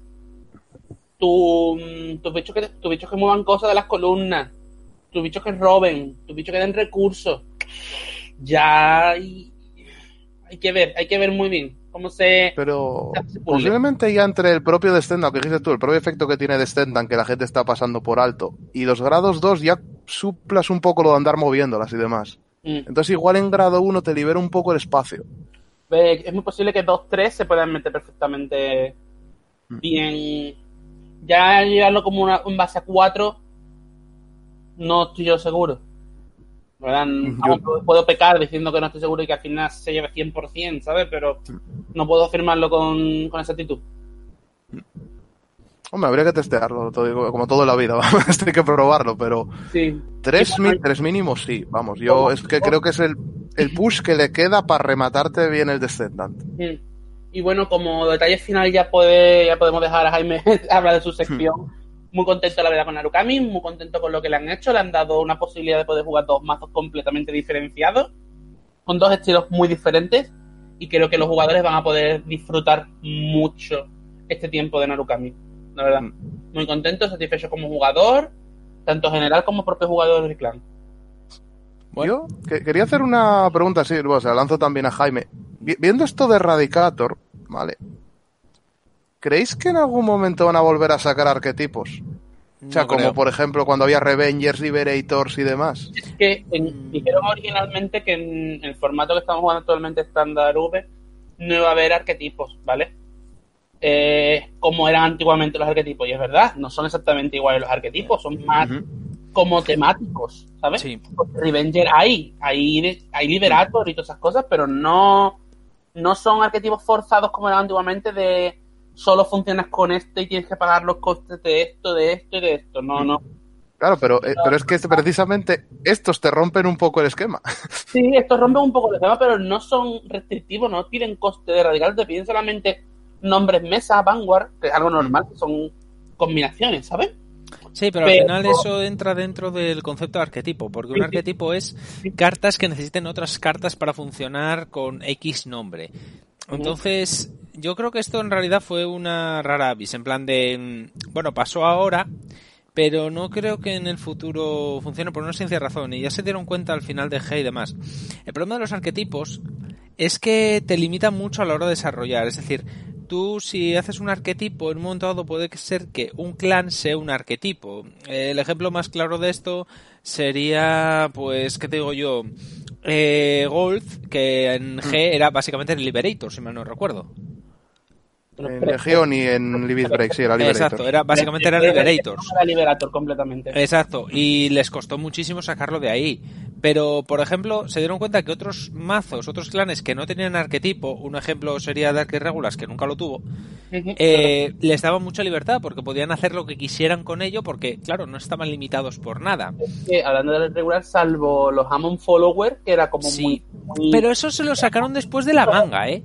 Se lo sacaron sí. mucho después de la manga, porque fue mucho después, en plan, fue ya en G con un strike y todo el rollo. O sea, Sí, pero sí. originalmente Amon solo había tres cartas de Amon y ya. Sí, sí. O sea, hay Sí, poco sí, más. de acuerdo, de acuerdo. Eh, y el tema es ese. Luego sacaron, a ver, lo de las keyword, que fue una especie de camino intermedio, en plan de hacemos un arquetipo, pero a la vez no entonces fue ahí un rollo intermedio que eh, la verdad es que fue bastante divertido hasta que se les fue la mano. Pero mm, realmente no creo que vuelvan los arquetipos. O sea, yo creo que Ver 3 va a ser lo, lo mítico. Voy- vamos a saltar. Es, muy complicado porque vas- eh, la han puesto como algo tan diferente que no podemos tampoco, a ver, tampoco podemos afirmar nada, pero como va a ser alguna partida de cero, de lore, de todo, Sí. yo creo que ahí empezaremos a ver cosas nuevas, obviamente, pero yo creo que casi todas las unidades que conocemos hasta el día de hoy ya no vamos a volver a ver la... No, no, no. Ya dijeron que. que Era un nivel diferente. Que exactamente, todo, a partir de Over 3, a partir de tal, eh, todo iba a ser nuevo. Iban a ser todas unidades nuevas que de, que de remodelaciones nada. Sangre nueva la historia, que es lo que hace falta también. Sí, la verdad que sí, porque a ver. Cartas nuevas también, ¿eh? Yo, Sí. yo quiero decirlo, ¿eh? A ver, no, es que está bien que al principio lo de V dices, bueno, mira, sacamos las primeras cartas y dices, ah, mira qué bien, qué divertido. Pero coño, ya al final aburría un poco, ¿eh? O sea, ya cansaba un poco las cosas como son. Sí, a ver, por un lado, préstalo de volver a decir, wow, mira, por ejemplo, a mí con Narukami, wow, vuelvo a jugar el Bankis y el Descendant y el Claro. Gauntlet, uh, desde Pues siempre se agradece las cartas que no jugaba esto. Sí, y se nuevo y eso, y eso lo va a traer verde. Sí, sí, claro, pero bueno, a ver, eso la verdad es que se agradece ya que diga, va- vamos a seguir un poco para adelante, ¿vale? No... Pero bueno, no, no creo que vuelvan a, a los arquetipos, la verdad. Yo creo que eso van a ser cartas sueltas. Que a lo mejor, si quieren limitarlo a un Vanguard, por lo que dije- por lo de en plan de, oye, es que si soltamos esto, que se puede usar con cualquier Vanguard, se nos va de madre, vamos a limitarlo solo a este Vanguard. Pero no va a ser un arquetipo, va a ser en plan de una especie de limitación. Pero yo también lo, lo digo, por ejemplo, voy a hacer un poco, hago un poco de abogado del diablo, ¿vale? Pero, por ejemplo, Luar, que, que es el, el polémico, ¿vale? Es el que está ahí, Lo que hay que hablar. hay que- que el que hablar. está en la portada de Lola. Si le hubieran puesto, si le hubieran puesto una restricción, digamos, que funcionase solo con Drag Wizards, por poner un ejemplo, Sí. Sí, eh, hay muchas Mm. formas de haberlo hecho diferente. Hay muchas formas de haberlo hecho diferente a la carta. Sí, Bueno, hay muchas cosas, pero igual así ni siquiera lo hubieran limitado. Eh, date cuenta, eh, le quitarías el búho que roba, le quitarías Sí. el charon que le da Tampoco el counter puede. charge, Tampoco. eliminarías mucho. pero no puede. Una, una cosa Ya, es que- pero que- por, pero la- mi miedo es que teniendo en cuenta que esto posiblemente fuera que no había testers o que la compañía que lo hizo dijo yo soy Shadow Player hasta la muerte, quiero esto, eh, que no lo descarto. Posiblemente si hicieran un Drag Wizard, un arquetipo Drag Wizard, posiblemente hubiesen dado versiones de esas cartas para Drag Wizard, con nombre de Drag Wizard. Efectivamente. lo veo más que probable, ¿eh? O sea, es que decir, al final no hubiesen arreglado nada, porque Drag Wizard tendrían que haber hecho un montón de cartas nuevas y eso les hubiese abierto la puerta y dices, vale, pues meto esto.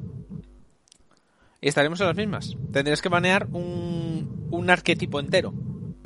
Entonces, por eso lo digo. Yo creo que no van a volver los arquetipos por eso, porque en un momento dado, si se les va de madre, como pasó ahora, eh, si son cartas sueltas, dices tú, vale, ¿cuál es el core? Esta, vale, toco esta carta solamente, y el resto no.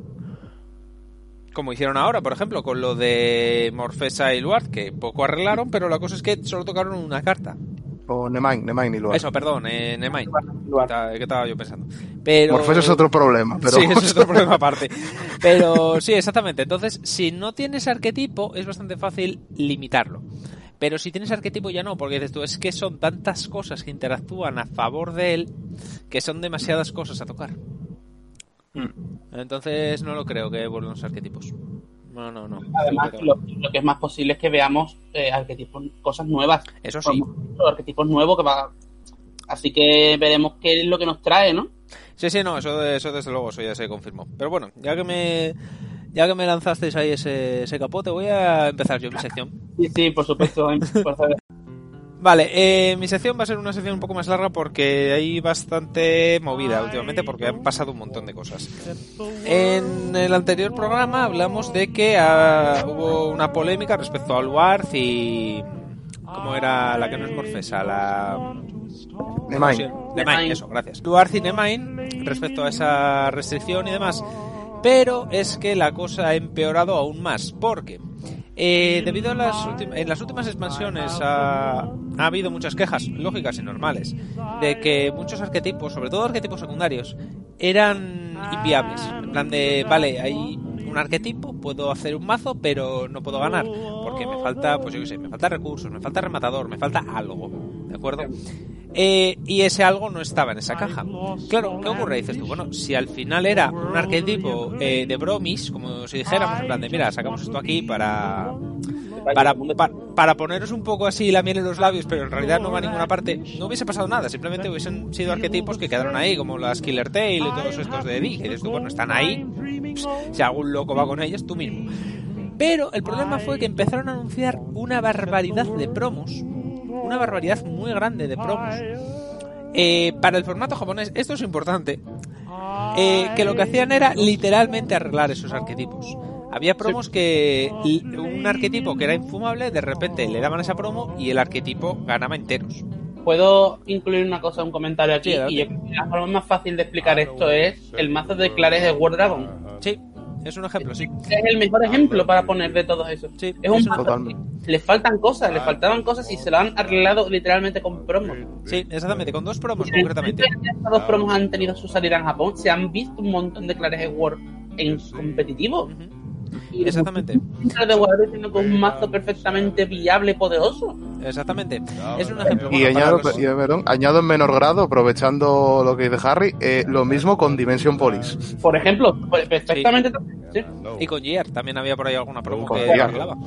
Pero bueno, eh, bueno di, di el, el mazo de Chat Noir, de tal, eh, de Dantarian, son dos promos las que hacen ese mazo viable. Sí, también, también, también. Exactamente, entonces son un montón de cosas. eh, claro, son un montón. es que si fuera solamente un mazo que dices tú, bueno, un mazo, y dices, vale, vale, son dos promos, bueno, vale, puedo entenderlo. Pero es que ya no es un mazo, estamos hablando de casi 10. El recuento ya en total eh, suma en un cómputo. Más, 10, más, ¿eh? ¿Más? Son más de 10, son más de 10, Vale, sí, pues sí, sí. Me, me he andado yo un poco desactualizado. Vale, más de Hay 10. que tener muy en cuenta aquí, y hay que, saberlo, es que hay dos tipos de promos aquí. Estamos hablando de las promos que son promos arregladoras de mazo, por un lado, y promos extensoras de mazo, por otro lado. Sí, Como de por- dar nueva vida, pero yo al final hablo lo mismo. O sea, al final yo les meto todo en lo mismo porque son promos Bueno. que necesitas para jugar ese mazo actual. Vale, vale, vale, de acuerdo, de acuerdo. Entonces, al final es lo mismo, da igual la razón por lo que sea, necesitas esa puta promo a, a Playset. Claro, eh, ¿cuál fue el problema? Fueron tantos los arquetipos que, claro, la cosa empieza a oler. ¿Qué ocurre? Eh, se está hablando, no, no hay confirmación por la empresa, pero es en plan de... mm, son demasiadas cosas como para que no haya algo ahí. Que hubo, lo que hablamos un poco antes, eh, hubo algún lío con la empresa que tenía que desarrollar el juego. Porque bueno, esto es un poco de, información para que no lo sepa. Eh, Busy Road per se no desarrolla las expansiones. Lo que hace es subcontrata a una empresa tercera, un ter- un- a un tercero, que es realmente la que desarrolla dichas, dichas cartas siguiendo las instrucciones de Busy Road. ¿De acuerdo? Eh, en plan de, pues mira, eh, Busy Road dice, vale, pues necesito una expansión con estos clanes, ¿vale? Que hagan un poco esto. Y ya la empresa lo hace. ¿Qué ocurre? Como se dijo, no había beta testers. Entonces, al no haber testers, simplemente cogían lo que venía a la empresa, lo soltaban. Pasó lo que pasó. ¿Cuál fue el problema? Se cree que en los últimos meses, literalmente, Busy Road debió de cortar de alguna manera el negocio con ellos o empezar a, a ponerse más encima de lo que estaban desarrollando, porque muchos arquetipos salieron como muy limitados de repente, con unas wording específicamente muy raras, en plan de, esta wording es tan sumamente específica que me parece raro porque eh, cartas parecidas en otros clanes eran wordings un poco más abiertas, un poco más genéricas. Esta es muy específica. Y además han empezado a la vez a sacar un montón de promos en Japón que venían pues eh, al comprar cajas, en torneos, en plan de que las consigues muy fácilmente allí, repito, ahora hablamos de- del tema occidente, que lo que hacen es arreglar ese mazo y hacer un mazo muy bueno, muy estable, muy sano en el sentido de que no es tóxico, rollo luar, y que funciona muy bien. Claro, y son tantas cosas juntas que empezó a oler diciendo estos tuvieron algún lío con la otra empresa y lo están intentando arreglar ahora mm, sobre la marcha. A ver, es algo encomiable. Nadie, nadie dice lo contrario, es algo que está muy bien. En plan de si has cometido un error, coño, pues lo arreglas, está muy bien, no pasa nada. Pero ahora el problema es el siguiente. Todo esto está muy bien en Japón. ¿Cuál vino el problema? El problema es que en, en Occidente todas estas promos no vienen. Ninguna de estas promos, bueno, muy poquitas, han Poca. sido confirmadas en, en Occidente. Y lo peor no es eso. Lo peor es que han sido confirmadas, pero con un ratio muy bajo. O para conseguirlas tienes que cumplir unas condiciones muy ridículas. Un ejemplo que se me viene a la mente es el. ¿Cómo se llamaba? El de DP. El Twin Order. El Twin Order. El Twin Order viene en un sobrecito que te viene dos cartas y ese sobre se consigue, si mal no recuerdo, comprando dos cajas. Creo que era una cosa así. O te Eh, uno por caja o algo así, me parece. por no caja, me acuerdo no cómo sé. cajas de BT8 Ah. de producto recibías un, un thank you pack, que es Eso. un pack sellado con ocho sobres, que cada sobre contiene dos cartas del thank you pack de una lista respectiva. Exacto, la lista tenía como unas.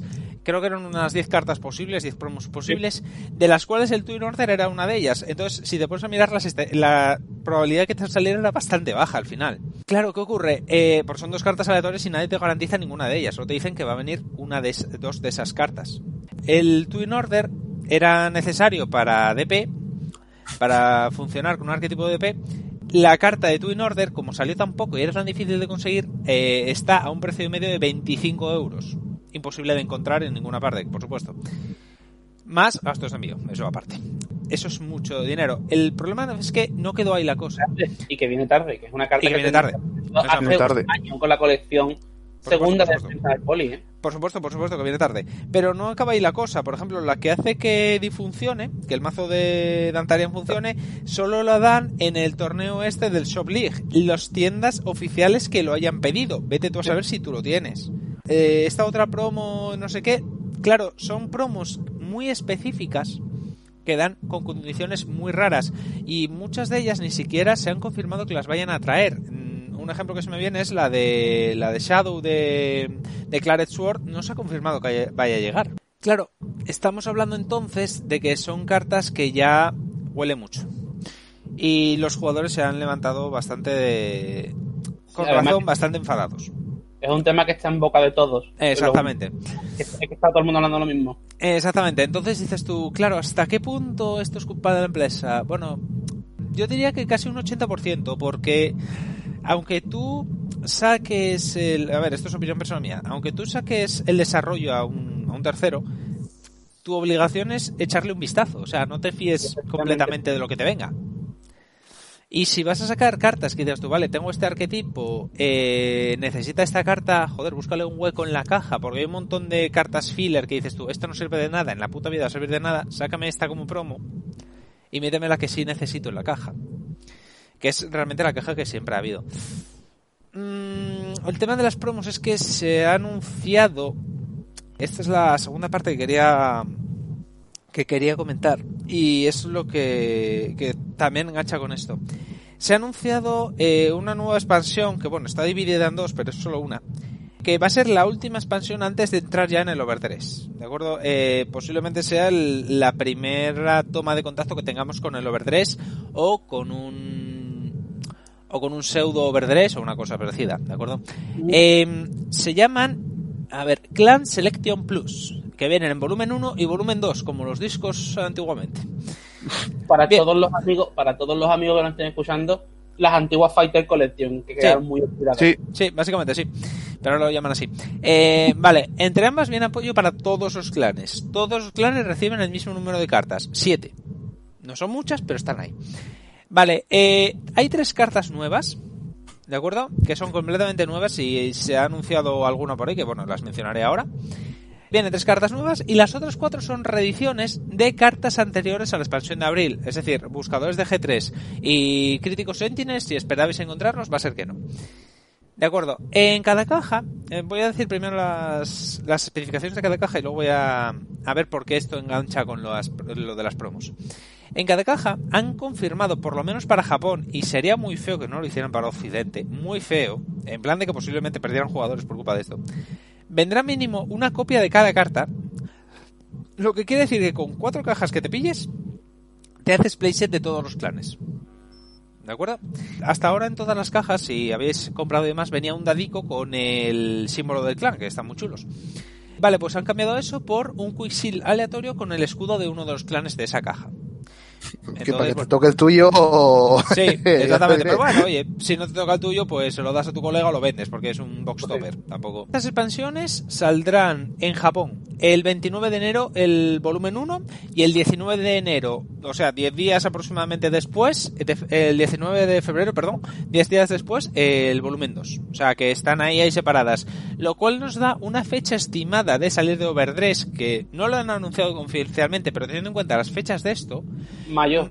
eh, no, marzo. No van a ser dos meses de Ah, vacío. dices, no. dices tú, dices tú allí. Yo digo Eh, aquí. allí, allí, sí, sí, no, no. Yo estoy hablando allí de salir Ah, allí el overdress. Allí marzo, allí marzo, marzo. Allí- Es- exactamente, allí marzo overdress. coincide con el inicio del año fiscal de Bushiroad. Eh, exactamente, o sea, calculad mediados finales de marzo, una cosa así, más o menos. Sí. Y ahora, esto es lo interesante, porque esto también ha despertado bastante polémica en, en un sentido y en otro. Se han confirmado seis unidades, que os voy a pedir ayuda porque dos de las de, de las del volumen 2 no las reconozco. Bueno, una es Hanzo, pero bueno. Eh, Hombre, la- hombre, hombre. Hombre, eh, vale, entonces, eh, se han confirmado tres unidades para cada, o sea, para cada volumen. En el volumen 1 viene The Bluff. Eh, se llamaba así, ¿no? The Bluff. Sí, de Bluff. Vermilion de Bluff. Vermilion de Blood. El que nos faltaba. El jefe Sí. que nos faltaba de Naru, así mítico. Luego eh, viene el- los Ghosty de Gran Blue, que no me acuerdo cómo se llama. Espera, ¿se Esta, es una unidad? Sí. esta unidad nueva. Ghost Leader Beatriz. Ghost Sí. Leader Beatriz, vale, pues esa. Ghost Leader Beatriz de Gran Blue y el que no pensamos que tendrían huevos de sacar otra vez, el puto esta- Chaosbreaker. El motherfucking Chaosbreaker. Ha vuelto ahí en el volumen 1 con Link Joker, nadie sabe por qué, pero ahí está. La madre que los trajo. Eh, eh, voy a decir las otras tres y luego volvemos a la polémica de Chaos Breaker, ¿de acuerdo? Eh, las otras tres son eh, una Jewel, ¿de acuerdo? Me- que me da igual, es una Jewel. Ashley. Ashley, me da igual. Buena de Ashley. La ¿Qué más antigua, la antigua Black Ride. Sí. Mm. Eh, Hanzo, por supuesto, y eh, el otro que no sé quién es. Dauntless Drive Dragon, creo que es. El Black Ride de Peguero. Muy bien, muchas gracias. Eh, vale, pues aquí mis ayudantes me han dicho que es Dauntless... Bueno, Dauntless. Todos los clanes que salen para cada volumen es... En el volumen 1, Angel Feeder, Shadow Paladin, Gold Paladin, Tachikaze, Murakumo, Narukami, Lin Joker, Dark Irregulars, Dark Chronicle, Grand Blue, Mega Colony y Neonectar. Tenía que haber puesto una parada en medio para respirar. En el volumen 2, Royal Paladin, Oracle Fintan, Genesis, Kagero, Novatama, Nova Grappler, Dimension Police, Spike Brothers, Pale Moon, Bermuda Triangle, Aquaforce y Grey Nature. Y sin respirar. Bien. Voy a terminar con el tema de las promos y ahora empezamos a hablar de Chaos Breaker y por qué es lo peor que le ha pasado a este juego desde... Yo, yo- desde- yo solo quiero hacer un apunte sobre algo ¿El que dices. Espero que mantengan el ratio en Europa porque si no me- nos vamos a morir muy fuerte comprando esto. Sí, no, la verdad es que sí. Pero bueno, el tema. Lo que se estaba hablando cuando anunciaron esta, esta Fighter Collection es que, claro, tres cartas son nuevas. Eso sobran que, eso hacen que cuatro son reediciones. Vale. Pero el tema es que técnicamente las promos pueden ser reediciones. Puede no, son incluidas y está especificado ya que son reediciones. Claro, claro, son reediciones, pero eh, no se dijeron específicamente qué cartas. Entonces, claro, eh, lo que está diciendo la gente es que posiblemente aprovechen en Occidente esta expansión para meter las promos que son necesarias para arreglar arquetipos, perdón, mazos, y que no han llegado a Occidente. Por ejemplo, el de, el de Claret Sword y todas estas. Es que de momento está confirmada eh, reedición de DrawPG, Mm, eh, la de Gear y la de Altomail, así que sería lo lógico Exacto. que salieran las mismas promos Claro. para el resto, porque Claro. vamos, es que por ejemplo ya, ya solo la de Gear y la de Altomail yo ya es como madre mía del alma, bueno, que a buenas horas, porque ya cuando salga esto igual ni juegas Gear como lo jugabas hasta ahora, Claro, pero bueno. pero ese es el tema. O sea, es que realmente, si te fijas, pasó algo parecido con G. Yo me acuerdo en el caso de. Ahí, ¿Cómo se llamaba aquella? La que si la cargabas robabas.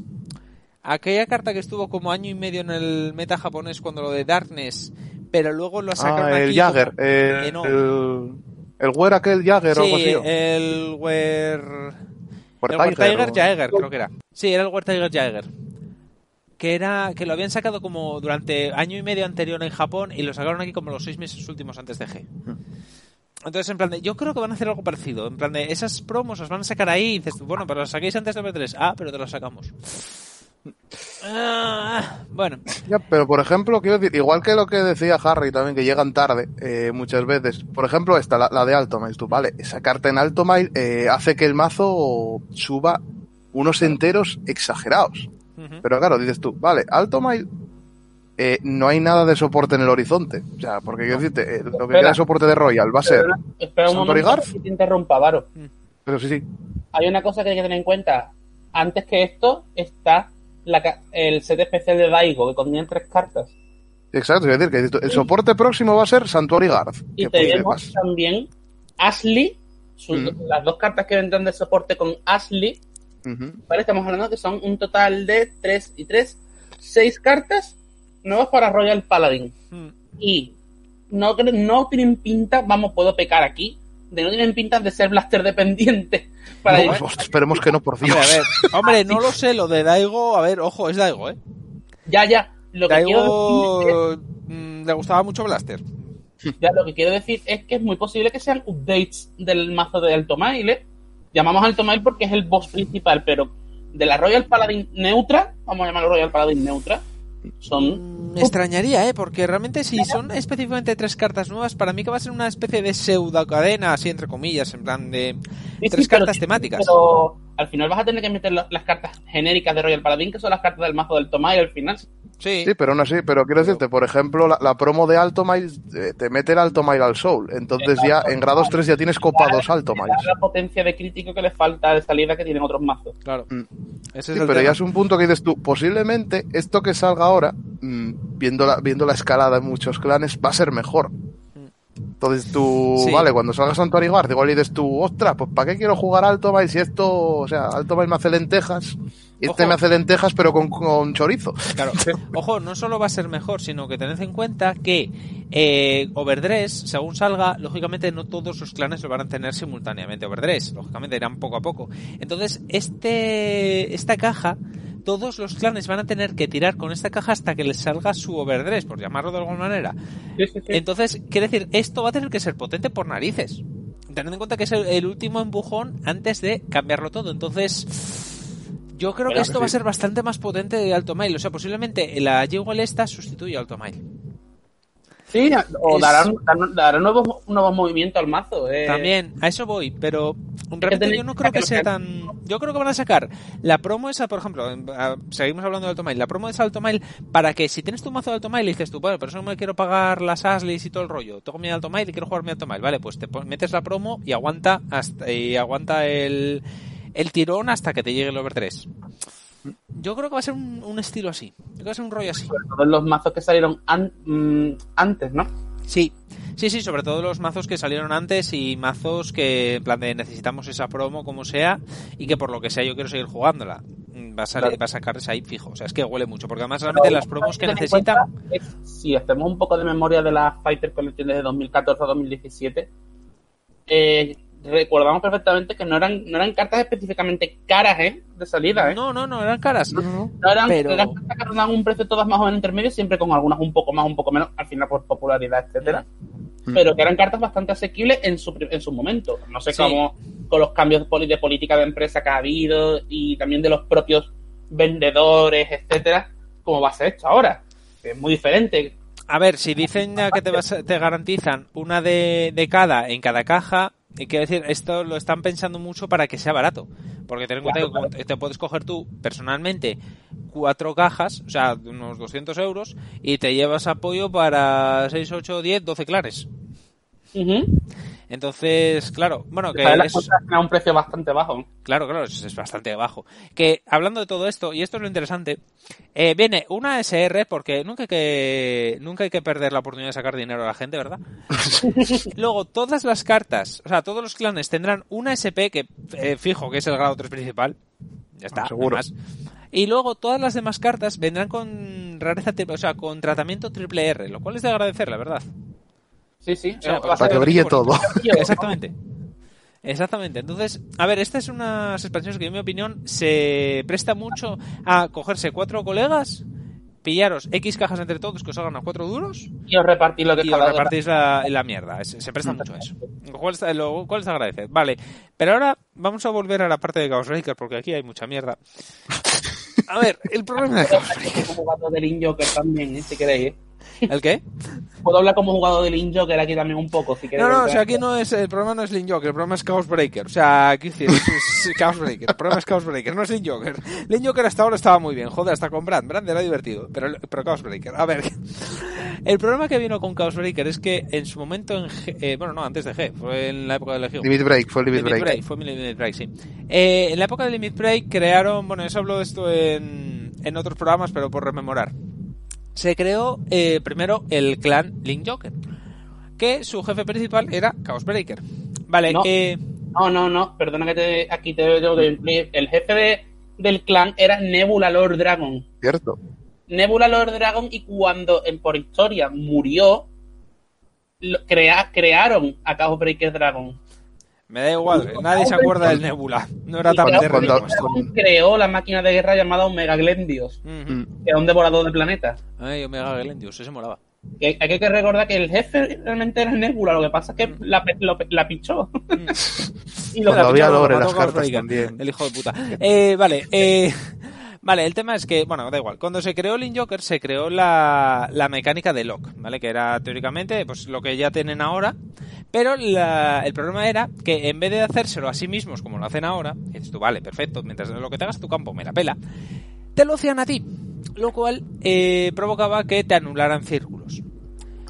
No, solo eso, no permitía interacciones positivas con el otro jugador. Ese es el problema. Ya, pero no fue tampoco solamente eso, sino que además, por aquel entonces, era la época del Limit Break y fue la época del reverse y todo esto. Por lo, eh, por lo tanto, los jefes de casi todos los clanes se autoloqueaban también. Entonces era en plan de, tú me loqueas y yo me loqueo a mí mismo. En plan de, vale, al final solo me queda el Vanguard, que tampoco es que sea una maravilla.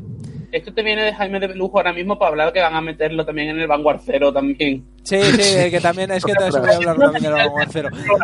Porque es en plan, el Vanguard Zero es la, la explicación de no aprendéis. Eh, vale. El problema fue después de eso, que claro, automáticamente todos, durante toda esa época, hasta, de hecho hasta que pasó, hasta que entró G, básicamente, Sí. todos los clanes eran literalmente eh, Chaos Breaker. ¿Por qué? Porque te bloqueaban el campo, te anulaban como persona humana y como jugador, no te dejaban hacer nada y encima te reventaban a hostias. Y todo lo que tenía tu clan para aquel entonces, que era lo potente en teoría, lo último que había salido, no te hacía pluses a ti, le hacía pluses a él. Exacto. Entonces era peor. Exactamente, entonces durante esa época, durante la época de Chaos Breaker, eh, hay que admitir que el juego estuvo ahí en, en el filo del cuchillo porque hubo mucha gente que lo dejó. Sí, sí, a ver, normal. Es que es que Link Joker, vamos, yo digo, yo fui jugador de Link Joker, pero no jugaba a Chaos Breaker en esa época. Yo me mantuve muy fiel al Nebula, la verdad. Al auténtico El rey. niño que bueno, amigos.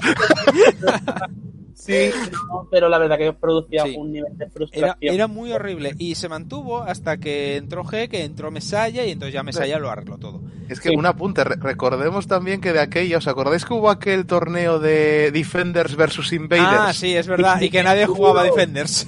Y, na- y nadie de Defenders ganaba. Es que es que no podías ganar, era imposible, porque además los Defenders no podías jugar reverse. No podías jugar reverses. Esos teóricamente eran invaders. Entonces, claro, dices tú, vale, no puedo jugar eh, tal. Vale, ¿quién tengo que no tenga reverse? Creo que eran tres clanes. Gol Y no se podían repetir. era Gol Paladin, Nubatama y... Y no me acuerdo qué y más. ya. Y ya había otro más. Mm, Ah, pero- Bermuda. Bermuda no tenía Bermuda, reverse. exactamente. Y no tenían reverse. Y dices tú, claro, pero es que no se podían repetir. Y el tema era que en plan de, vale, eh, yo llevo esto, pero es que me va, me va a coser a palos. Y enfrente tenías los Link Jokers que sí se podían repetir. Sí, sí, sí, sí, no, todo el mundo podía, de, de hecho todo el mundo llevaba Chaos Breaker. Y dices en plan de, vale, pues a tomar por culo. Entonces Y siempre ganaban los... Se extendió después en- al final de G, cuando volvieron a sacar de nuevo soporte para Chaos. Exactamente, Sí. en cuanto volvieron a sacar soporte para Chaos, porque bajaba, acordémonos, cartas bloqueadas de la mano, De la mano, tío. de la puta mano, que era en plan de, encima me quitas mano y encima me quitas Fue campo. El final de la era oscura de G. Exacto. Que Entonces- fue apoteósico. Uf. Entonces, ahí Chaos Breaker mm, se vio que era muy tóxico. Y de hecho, cuando reiniciaron AV, dijeron que no iban a sacar la mecánica del lock como estaba hasta ahora. Y, lo- a ver, y Y no, lo a ha ver, cumplido. Lo ha cumplido. Hay que, hay que decirlo, chapó, Mm, porque han, han hecho muy bien Link Joker Sí. en, estándar, la verdad. Exactamente, sí, sí, no, está muy bien. Link Joker ahora da, eh, apetece jugar contra él. Vale, ¿Cuál fue el problema? El problema, el problema fue que anunciaron Chaos Breaker. Claro, anunciaron Chaos Breaker y toda la, la gente diciendo, oh, volver Locke, por fin vuelve Locke. Y la otra, y la otra mitad de la gente diciendo, por mis cojones, eh, que no vuelva Locke. Porque como vuelva Locke, yo me voy. Pero una cosa, sé que hay un montón de miedo generalizado nuevo que va a hacer Chaos Breaker y sus dos súbditos que van a venir Sí. con él. Pero Sí, sí, bueno, eso se sabe, sí. bueno. estamos hablando de una cosa. ¿Qué, clase, ¿Qué raza es Chaos Breaker? Ciberdragón. Ciberdragón, sí. Estamos hablando de que en estándar nos dieron una pista un poco de la raza Ciberdragón, cómo funcionaba. Mm.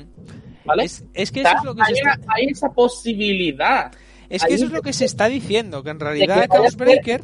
un boss- buenísimo Mm. para que los ciberdragones tengan cabida como una mecánica de bindeo extremo de mesa del otro. Es que eso es lo que se está diciendo, que Chaos Breaker haga eso. Plusen por los bins boca abajo que, que le hayas hecho. Sí, sí, es lo que se está diciendo, que Chaos Breaker eh, haga eso, que sea un Narukami en esteroides de bindear y que se haga Claro, claro, algo así podría Es, ser.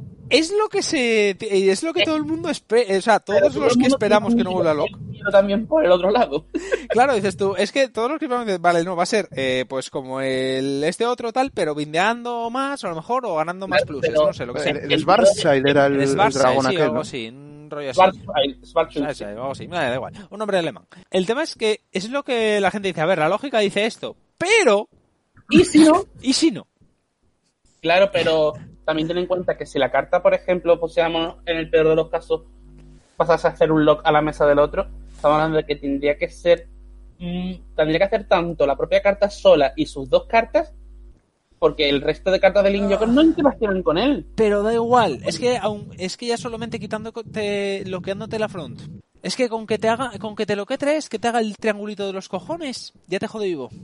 No, o, se- o según lo que juegues, porque a ver, eh, si juegas un Force y vale, juegas el típico Force que estaqueas eh, los los forces en un lado y te lo quiere esa carta, mm, pff, Claro.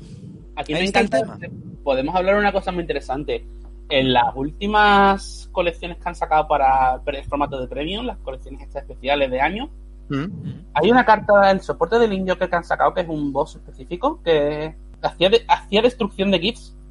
Eh, ¿Eh? En la última de... sí, sí, sí, es verdad, es ¿En verdad cuál? que ¿En la, de. ¿En la de Premium o la de estándar? Sí, la de premium, la de premium. Ah, sí, cierto. Sí, sí, destruía GIFs. Eso, eso todavía lo veo si quieres hacer un mazo de, de- de soy el bad boy de- del Sí. barrio. En la de 2019, la que sacaron el premio de 2019, sacaron al, al que era uno de los grados 4 en G, o sea, Mm. que le pusieron después de, de, em, título Avalanche, Sí. que combinaba muy bien la mecánica que estaban sacando de Link Joker en, en estándar, evolucionándola un poco más. Y bindeaba muchísimo boca abajo y, y ganaban poder por bindeadas boca abajo. Es una, una línea posible que podía tirar por ahí Cabre, que después la de 2020 sacaron el otro bicho que destruía GIFs. Hombre, lo de destruir GIFs... Hombre, Podría no- ir por ahí. Podría ser. Destruir GIFs no sería tan malo. En, en el sentido, a ver, sería muy putante, pero no te impediría jugar. Pero ahí está la cosa, que sea, tiene que ser cabrón, Sí, pero no impedir jugar. exactamente. Pero es que es el tema. Hay muchas voces que están clamando porque vuelva Locke. No sé por qué. Porque, bueno, sí, porque son los toxiquitos que no sé de qué juegan premium fijo. Eh, entonces, claro, mm, ahora mismo está la comunidad en plan de la esperanza de Link Joker es Chaos Breaker, en plan de, pero si estáis topeando con Mesaya, capullos, ¿qué coño decís de esperanza de Link Joker? Pero bueno. Y realmente es eso, eh, esas dos expansiones van a ser la última, la última, que, lo último que veremos antes de Overdress. Pero también te digo, Harry, tampoco creo que vaya a ser lo de destruir eh, GIFs por una razón. No, yo Por- digo por la- las pequeñas pistas Sí, cosas posibles que pueden hacer. Sí, pero yo creo que va a ser por otra razón, porque si te fijas, antes de que empiece el... O sea, lo siguiente va a ser el Strife. Eh, Digo, el Strife, mierda, el Overdress. Eh, no, es que estaba pensando porque esto, digo No. Strike, no, El- por Dios, otra no. vez no.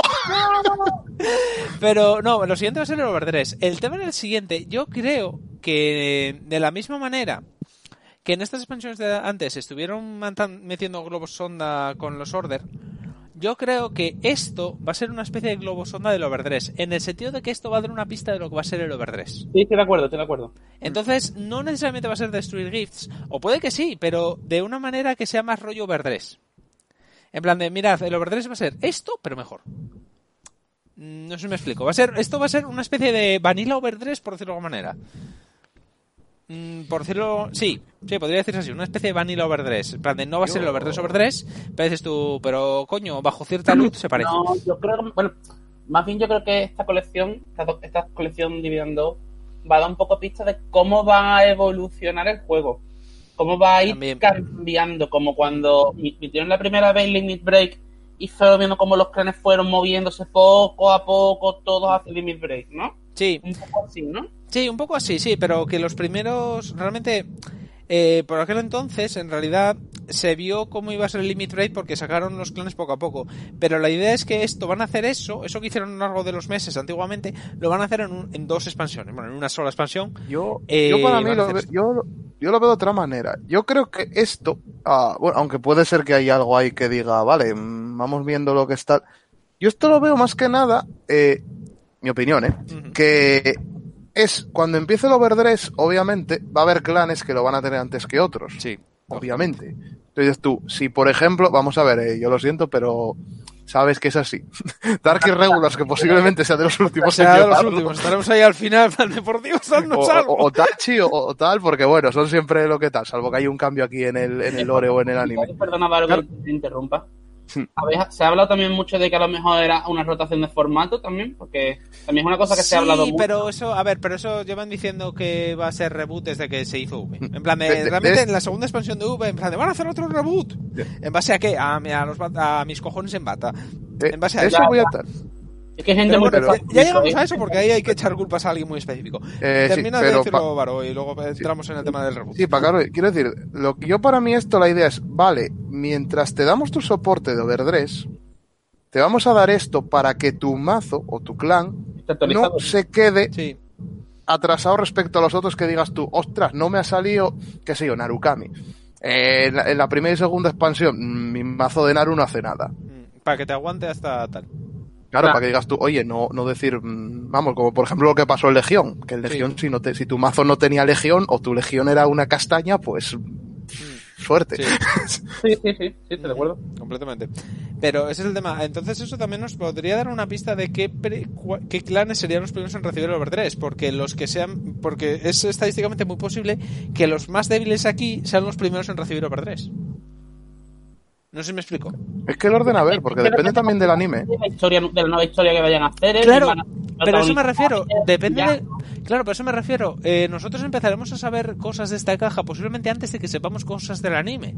Porque la, a la velocidad que van, van a quitar eh, Bermuda en posiblemente tres semanas. A mucho tardar. O, no, ¿eh? O no, porque son tantas mini bosses y esas cosas que puede tardar más, ¿eh? No, no te creas, porque ya dijeron que iban a revelar una el viernes que viene. Ah, bueno. Entonces iba a ser, y ten en cuenta que a partir de ahora todos los streamings va a ser para ellas, entonces son dos por semana. Y date, cuenta que aparte de Bermuda tienen que revelar lo de Daigo también. Sí, pero Daigo va a ser una parte en plan de... Daigo se lo quitan en un solo stream. Exactamente. Mm. Pero eso, es el tema, quiero decir, entonces Bermuda, mm, muy raro me parece que para eh, mediados de noviembre no sepamos ya todo. Mediados finales, ¿eh? Sí, yo creo que final de noviembre debería estar pescado vendido. ¿eh? Ahí está. Entonces, yo creo que el anime nuevo empezarán a, anunciarlo después de anunciar esto. Lo que quiere decir es que, a lo mejor, y aún anunciándolo, pueden no decir los clanes que jueguen los protas. Pueden decir en plan de, vale, estos son los protas. Este se llama así, este se llama Sa, este tiene el grupo sanguíneo Sa, y ya está. Eh, el tema era el siguiente. Si no sabemos los clanes, por lo que sea, podemos llegar a saberlos porque dices tú, vale, eh, este clan ha recibido un soporte de mierda, que en plan de este soporte no se, no se sostiene. En plan, a ver, comparativamente hablando, dices tú, este está muy bien, eh, este está en la basura, en la B, y dices tú, vale, pues posiblemente este reciba apoyo en la primera o en la segunda expansión de Overdress. Porque claro, ¿por qué le van a dar un apoyo tocho si inmediatamente después le recibe el Overdress? Sería, sería estúpido. Entonces yo creo que a partir de ahí podemos llegar a saber realmente los planes con los que empezarán el Overdress. Dicho lo cual, eh, a lo mejor me equivoco. A lo mejor dices tú, pues The Blood está rotísimo, primera expansión, soporte para, para Narukami. dices tú, bueno, pues nada, Narukami a la mierda, once again. Una cosa que han dicho, no hay un clan nuevo. ¿No? Eh, no, no, no hay clan nuevo. A ver, también te digo que esto hace tiempo que se decía a la gente que sacar un clan nuevo, pues si te pones a mirar son 25 ya, ¿eh? Sí, sí, además que si sacasen algo como muchos sacarían lo del manga este que estaba saliendo sí, de pero el Unionverse. Sí, sí, el Unionverse, pero sería más como un arquetipo dentro de Nova o un rollo así. O no, no, era, a ver, en lo que es en ese, en ese cómic es un gran nuevo, lo único que Mm. como tiene muy poco tiempo y hay pocos tomos, un poco material para poder sacarle de eso, no creo que lo hagan. No, no creo. Es que realmente, No, fíjate, es que realmente si sacas un clan nuevo tienes que centrarte demasiado en él como para igualarlo. Acuérdate de Gear. Sí, Gear sí, cuando sí. lo sacaron, ¿cuánto tardaron en cuánto, o sea, cuántas expansiones nos comimos seguidas de, de Gear? Sí, Per- perdón, ¿cómo que os comisteis? ¿Me las comía yo? Y además que hasta que no llegó el primer Tactical Booster Mm, gordo, sí. yo creo, junto a la caja de que salió el, el primer Stage, yo creo que hasta ese momento era como dando batacazos de un lado para otro, no sabemos qué Exacto. con- No, no, o sea, Guiar, Guiar, te, te aseguro yo que lo jugué, que empezó a ser jugable con el Next Stage. Y el Next Stage todavía me duró todo prácticamente, salvo al Ahí final. está, ahí está el tema. Entonces, pero realmente no creo, no creo que vayan a sacar un nuevo clan, ¿eh? No creo que vayan a sacar un nuevo clan. No, no, no, además que eso lo No, anuncian, lo, lo anuncian del tirón y no han anunciado No, nada. no, que va, que va. Y, sí, ya, ya tenemos suficientes, además, Sí, hombre. es que sí. y siempre después modificar algo la, la estética o demás para... Y que ahora mismo con, la- con, la- con lo que están haciendo con muchos clanes de me- nuevas mecánicas, con fichas, etcétera, tienen para explotar, vamos, va a aburrirse. Claro. Sí, claro, claro, por supuesto. Pero, ¿y qué era lo otro que tenía que Hombre, Y, mencionar? tam- que y también te digo, un, un último punto sobre el clan nuevo. Sí. También te digo, a mí me parecería mal que sacases un clan nuevo cuando hay clanes que, lo- que los pobres están llorando de por favor, señores, Sí. denme apoyo. Sí. Levanto la mano tímidamente. Hasta y Mega No, todos los Protect. En general, todos los Protect. Ay, bueno, hablando de un momentito, perdona que diga, hablando de Mm. Protect interesante, ¿creéis que nos harán una sustitución de los GIFs antiguos por unos GIFs nuevos de cada uno No. de ellos? No, no, no, no, no, no, no. Yo creo que directamente los GIFs se van a ir a la mierda, punto. Yo creo que no. Yo creo que vamos a seguir teniendo los GIFs, porque no han dicho en ningún momento que vayan a descontinuar eso, pero nos van a quitar los GIFs que tenemos y nos van a dar unos GIFs nuevos. No creo. No creo, sería complicar demasiado la, la- el rollo. No, yo creo que va a ser directamente eh, los jefes nuevos. En plan, de puede ser que saquen grados 3 que aún tengan algún GIF durante un tiempo, pero los jefes nuevos no van a tener GIF. Porque la mecánica de Over 3 va a ser lo suficientemente interesante o lo suficientemente divertida o llámalo X Sí, para que digas tú, voy con ello. De la misma manera que si te fijas durante Limit Break, todo tenía Limit Break, pero cuando entró Legión, empezaron a desaparecer el Limit Break. No sé si me explico. Sí, sí, sí, te he entendido. Es el- Entonces- es el, el pase, el pase. Exactamente. Yo, para mí eso, yo para mí tampoco va a seguir habiendo. No, no va a haber y mira, y precisamente ahora con lo que acabas de decir, Jaime, eso también es otro motivo por el que creo que no va a haber reboot. Porque, a ver, en este juego, prácticamente, según te van dando soporte, vas quitando viejo. Porque el soporte no es mejor que lo viejo. Mm. Entonces, no es necesario hacer un reboot. A ver, la única vez que hubo el reboot, que fue con esto de estándar, Mm. Vamos a tener una cosa maravillosa que creo que, que todo el mundo, decimos, autorregula sola las skills, ¿no? Sí, Exacto. básicamente sí. Y, y incluso el propio sanea se autosanea el propio metagame continuamente, a excepciones de que haya algo que haya dado muchos problemas, ¿no? Sí. Por un mal diseño de cartas, etcétera, que sabemos a lo Sí. que vamos, no quiero ni mencionarlo. Exactamente. Pero- Exactamente. pero- Pero pero realmente la única, el- la, la sí. única vez que hubo un reboot realmente, que no lo hubo ni siquiera cuando cambiamos de Legión a G, ojito, que fue un cambio de mecánica tocho, Sí. fue para estándar. ¿Pero por qué? Porque había que matar la G-Zone. No, Sí. no, es que había que erradicarlo, es que había llegado a un punto, la GBT14 llegó al punto de decir, hasta aquí el juego, no puede más. Es que no Sí. puede más. Sí, No, sí, le- es que y yo, aún y yo me acuerdo estamos, que es- y estamos lo hablando de que estábamos fueron ocho comentando. años de juego, ¿eh? Ojo, Mm. cuidado. Yo me acuerdo que lo estuvimos comentando cuando estaba acabando GBT, Jaime y yo, estábamos de que estábamos cenando y estábamos comentando y ya en plan de, es que a ver, eh, el soporte que den a partir de ahora con las últimas expansiones es o, es una rotura terrible o, o empiezan de cero, es que no hay otra manera de superar ya lo que tenemos. Yo opino no, que no. se hizo lo correcto, se hizo completamente lo Sí, correcto. sí, no, hombre, es que era lo único, era la- lo único lógico. Lo que fue sorprendente es que sacaran un segundo formato que dices tú, a ver, esto fue para los toxiquitos para que no lloren, pero poco más. Pero, a ver, fue una cosa de agradecer, pero que tampoco yo, era yo necesario. lo llamaría tóxico porque hay gente de verdad que A ver, es, es muy arraigada a, su- a, lo- a las cosas. sí, pero no. Me refiero, hay indudablemente hay gente que digas tú, pues oye, juega porque le gusta y tal.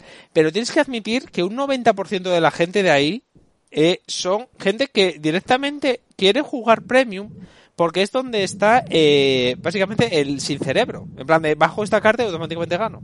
No, hombre, a ver si hay muchos combos, loops, los loops y esas cosas que no, son cosas para hacerlo sin cerebro. Sí, pero el tema no, me refiero a eso, pero me refiero, es lo mismo, porque tú dices tú, vale, yo aprendo a hacerme este loop o este combo y gano. Sí, sí, sí, Sota Caballero es, es, lo mismo que en Magic, es lo mismo, o sea, dices tú, eh, es como si juegas, yo qué sé, pues Legacy en Magic. Y dices tú, ¿quién juega Legacy en Magic? Mm, a ver, tengo mucho dinero.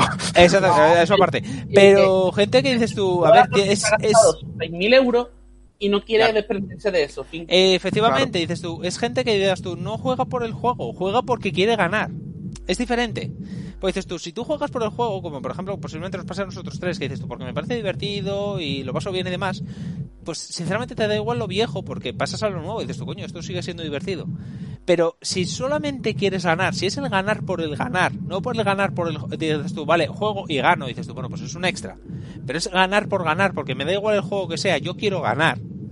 Entonces lo que quieres es un mazo que vaya, entre comillas, solo, en el sentido de que hago X cosa y automáticamente tú no puedes hacer nada y te mueres. Un ejemplo perfecto sería, pues, por ejemplo, eh, el Nociel que hice en, Premium, eh, que se me viene a la cabeza, ¿vale? No sé cómo está el, el, meta ahora. El Nociel lo hice en Premium, o todo lo de Golf que hubo en su momento, o lo de las Musketeers, o el, el Gastil en D, que eso es, eso es infumable. Yo según salió digo yo, esto no, esto no. Eh, ahí está el tema, dices tú, ¿eso qué es? Eso es, hago yo, gané la tirada del dado, automáticamente gané, no hay más, no hay más, gané, no puedes hacer nada. La cosa es que si te paras a pensarlo, irónicamente, en Premium la mayoría de los mazos ahora son un mazo de estándar con G-Zone, la, mayoría de ellos. Básicamente sí. No lo quieren admitir y no lo quieren admitir los jugadores, tío. No, no, no quieren admitir. Pero para ellos, premio no es el formato superior. dices tú, pues el formato superior, hijo de mi vida, yo como juez voy a la torneo. Es que yo siempre pongo el mismo puto ejemplo. Y es que es lo peor, es que lo que pasó en este otoño. Cuando fui al último en Londres, que fui como jugador en estándar y como juez en premium, como jugador en estándar éramos de la raya de, no sé si éramos como 400 personas, una cosa así, 300 y pico. O sea, éramos ciento y la madre. O sea, eh, ahí había un calor de la hostia. En premium no llegaban a 200 no llegaban a 200. Y dices tú, eh, si tan buen formato es, ¿por qué cojones hay tan poca gente, Fino? Porque es el mismo lugar. 200 es bastante, ¿eh? 200 sigue siendo... a ver, sigue siendo bastante, pero ten en cuenta que venimos de 400 del día anterior. Ya, ya. O sea, es que no estamos hablando de, no, es que estándar son 250, premium 200. Bueno, vale, 50 personas. No, no, es que estamos hablando del doble. Y no solo eso, sino que se ha confirmado que en la VMC, la Vanguard Masters Cup, en esta que hicieron ahora en Japón, el torneo este que hicieron de nos importa una mierda la salud de la gente, eh, se confirmó que no directamente no había formato premium. Lo sé, lo sé. Os lo iba a decir. Exactamente, dices tú, y si tan buen formato es vida, ¿por qué no tienes ahí formato? Es que creo que encima Japón no lo está jugando nadie ahora, me parece. Algo, había visto por ahí por. Bueno, a ver, tengo ahora mismo, por ejemplo, aquí el último chart de los 27 tiendas de Japón ahora mismo que abiertas. Y la verdad que de premium el, es que hay muy poquito, es muy poquito, muy poquito. Hay, no sé, de, de 50 referencias de estándar hay 5 o 6 de premium. ¿eh? Claro, ahí está el tema, es que estamos hablando, no llega ni el 10%. No, no, mira, más específico, 3. 3, menos del 10%. Y es, y es Japón, ¿eh? Y es Japón. Y una Oracle. Claro, y estamos hablando de Japón, que es, Japón tiene torneos prácticamente diarios. O sea, es que encima es eso. Eh, a ver, es que eso realmente, si el río suena, agua lleva. Es que claro, si los jugadores se te están yendo a estándar, y por algo, porque técnicamente Premium está recibiendo apoyo porque todo estándar vale para Premium. Está recibiendo la Premium Collection. Y la Premium Collection también fue otro, en plan de un... Yo, sinceramente, mi opinión personal es que la Premium Collection fue un mensaje de Bushi a los jugadores de Premium diciendo, a ver si pilláis el mensaje, por lo de Zazán. Todo eso, el hashtag que hubo de Zazán a cero, Zazán a cero y todo lo demás, cuando limitaron a Zazán, no limitaron a Zazán porque dijeron, no, no, Zazán es tóxico, no, no. Era porque había una interacción no prevista con Giar. Todo lo demás de Zazán estaba previsto, lo quisieron así. Todo lo que decía, no, es que si juegas Zazán automáticamente pierdes, o sea, automáticamente ganas cuando salió la razón por la que limitaron a Zazán, no era porque automáticamente ganaras. Dijeron, no, no, eso, eso lo teníamos previsto. Era porque tiene esta interacción con Gear que no nos gusta. El resto nos parece perfecto. Eso para mí es un mensaje muy concreto de en plan de nos suda mucho todo premium. Y además, y además es en plan. Sacamos un montón de soporte para todos los planes super guays. Sí. Vamos a llamarlos super guays, ¿no? Mm. Entre, entre comillado, ¿no? Sí. sí. Y os sacamos esto. En el, referente a los Crey Elementales estos de sí. primos, ¿no? Sí. A dónde fue la gente. Claro. A lo que, a, lo que se supone que les gusta de su soporte de su no, No, no, a Zazan automáticamente. Pues ahí está el problema. Ahí está, y a eso me refiero realmente a los juegos tóxicos. Porque, ¿Por qué? Porque si tú realmente juegas porque te gusta jugar ese formato, te vas a tu clan. Yo, por ejemplo, tengo aquí en la colección lo, mío de D, lo voy a, de Premium, lo voy a jugar, no, pero me gusta el clan, entonces las tengo ahí. Vale, pero eh, la gente realmente que mm, yo la llamo gente tóxica porque realmente ningún tipo de juego, de nada, o sea, pero realmente ni juego de cartas, ni deporte, ni nada mm, se beneficia de este tipo de gente. La gente que realmente quiere ganar a toda costa, pase lo que pase. Es que ese tipo de jugadores hay que tenerlo en cuenta. Exactamente, pero ese tipo de jugadores, si te fijas, son todos los que quedan en premio. Porque todos los que realmente les gustaba acabaron pasando estándar. Antes o después acabaron pasando estándar. ¿Por qué? Porque se dieron cuenta de que, joder, estándar es divertido.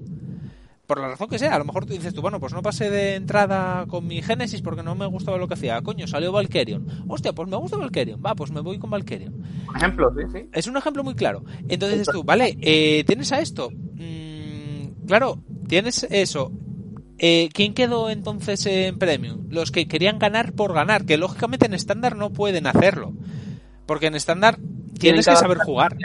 A lo, que, a lo cómo evoluciona. Exacto. Tienes que saber jugar, tienes que saber montarte tu mazo, tienes que... A ver, son muchas cosas. Eh, a ver, yo... Hay un jugador concretamente que fue el que... La... Voy, a... No, voy a decir... No voy a decir su nombre, voy a decir un jugador concretamente, y esto porque lo vi de primera mano que fue el que lanzó lo de va, va a haber un reboot. Todos, los todos sabemos de quién estoy hablando, ¿de acuerdo? Creo que sí. Eh, ese jugador, yo presento, estuve en Londres, estuvo en Londres cuando yo. Y es el ejemplo que yo siempre pongo. ¿Por qué? Porque es, que es el arquetipo. Eh, ese jugador eh, estuvo en estándar. Yo en estándar, voy a decirlo, mm, creo que solo gané una ronda. Porque el mazo que llevé, la build, lo admito, ahora a toro pasado no era la build adecuada, pero bueno, son errores que se cometen. Pero somos humanos, yo. Exactamente. Pero bueno. Pleno convencimiento de una cosa y te puedes equivocar, pero es que no Exactamente. Pero bueno, gané una ronda y luego gané dos rondas por tropeo del rival. Básicamente no se presentó. Entonces técnicamente gané tres. Vale. Es mejor victoria que esa. Exactamente, la victoria de yo contra el mundo. Bien, eh, vale, ¿qué ocurre? recordemos, yo he ganado tres rondas, ¿de acuerdo? De no me acuerdo cuántas eran, solo gané tres. Bien. Este jugador fue para allá con dos buys. Vale, pues ese jugador, no sé por qué, en los standings quedó por debajo de mí. En estándar. Recordemos que yo solo gané una ronda per se, el resto lo perdí todo. Vale, este jugador quedó por debajo de mí. Al día siguiente participó en Premium. Y, oh, qué casualidad más curiosa, llevó lo más meta de por aquel entonces, que era Golf, y qué casualidad llegó a Top 8. Por lo que sea. Por cosas. ¿Qué dices tú? Me estás diciendo que el mismo jugador en estándar que hay que pensar y hay que montar el mazo, y ya el ejemplo soy yo, que dices tú, llevé el mazo mal montado y me comí unos mocos. Este jugador en estándar quedó por debajo de mí y en premio quedó en top 8. ¿Cómo va eso? ¿Cuál fue la diferencia ahí? El mazo, un mazo, va pa, por ir a una cosa y el otro va porque lleva lo más tordo porque solo quiere, solo quiere el premio. Efectivamente. Ahí está la diferencia. Y eso es lo que yo llamo un jugador tóxico, porque ese tipo de jugador no atrae a nuevos jugadores. Nosotros, nosotros tenemos puesto el cariñoso mote de malito player. Eh, también. a ver, yo a mí me encanta sobre todo cuando dijo de, en Vanguard debería ser como Yugi. Luego jugó a Yugi. No, no, Vanguard está bien. es que en Yugi es lamentable. Es, esa actitud que es demasiado generalizado, ¿eh? Es que es miedo, ¿eh? No, no, a ver, ese Malito Player, me gusta lo de Malito Player. Eh, eh, pues el tema es el siguiente, realmente tú si te pones a mirar, ¿quién atrae a más nuevos jugadores? El, eh, del tipo de malito player, en plan de yo voy a ir a ganar pase lo que pase, y posiblemente si tú le vas a preguntar, te empieza a soltar mierdas. O uno que dices tú, estás jugando contra él y, y acabas todo emocionado, todo engorilado, y dices tú, joder, tengo que jugar más a esta mierda porque te tengo que partir la cara, sea como sea. Normalmente es del segundo, y de hecho nosotros en Asturias es como los atraemos, eh, porque, a ver, las cosas como son, yo aprendí a jugar a esto, y soy capaz de controlar más o menos cómo va el flujo de la partida, sobre todo contra los novatos. Entonces cuando viene uno nuevo, lo dices, vale, voy a hacerte lo divertido. ¿Cómo es divertido? Pues soy un poco mejor que tú, pero te lo dejo en plan de, coño, ¿le puedo ganar? Sí. Una cosa muy buena que tiene estándar, que mm, cualquiera que entre. Puede ganar perfectamente a otro. Sí, sí, pero, pero perfectamente pero perfectamente. Joder, yo siempre me acordaré, había un chaval en Vigo, ¿te acuerdas, Varo? De la que empezó, de la que empezó estándar. Ah, el, el chaval era aquel que jugaba Royal. Sí, ese. Hmm. Que era un guajuco, acababa de empezar a hablar con Rodri. Y ah, por lo visto había empezado el, chaval como un, un, mes antes, una cosa así.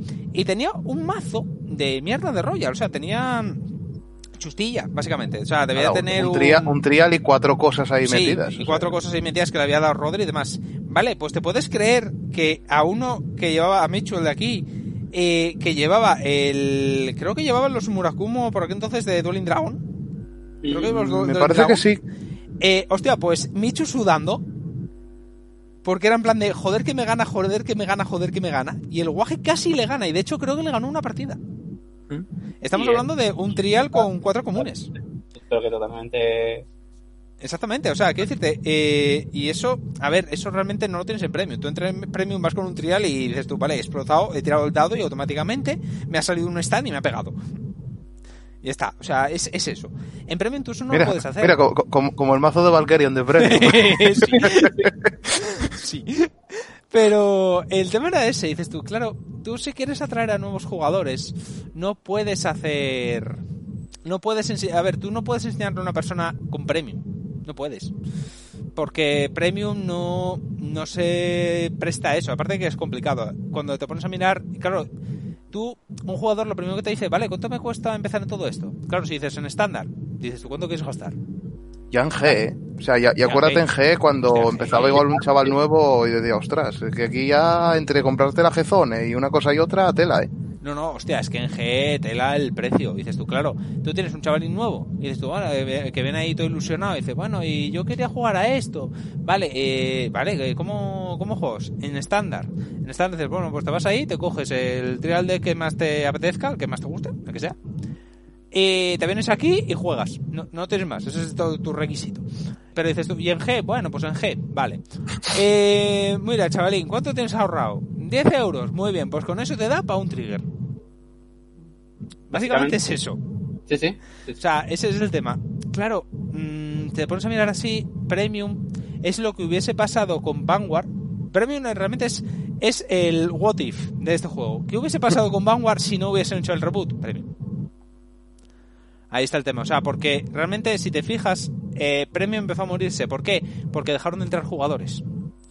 Pase lo que pase, dejaron de entrar jugadores porque, claro, venía un chavalín nuevo, tenía su macito, su, su trial de plan de, ah, vengo yo aquí a jugar. Dice, me dijeron que eh, el malito player me dijo que, que Premium era lo mejor. Así que, bueno, ¿qué necesito para Premium? Pues necesitas 300 euros. Me voy para estándar. Y se va.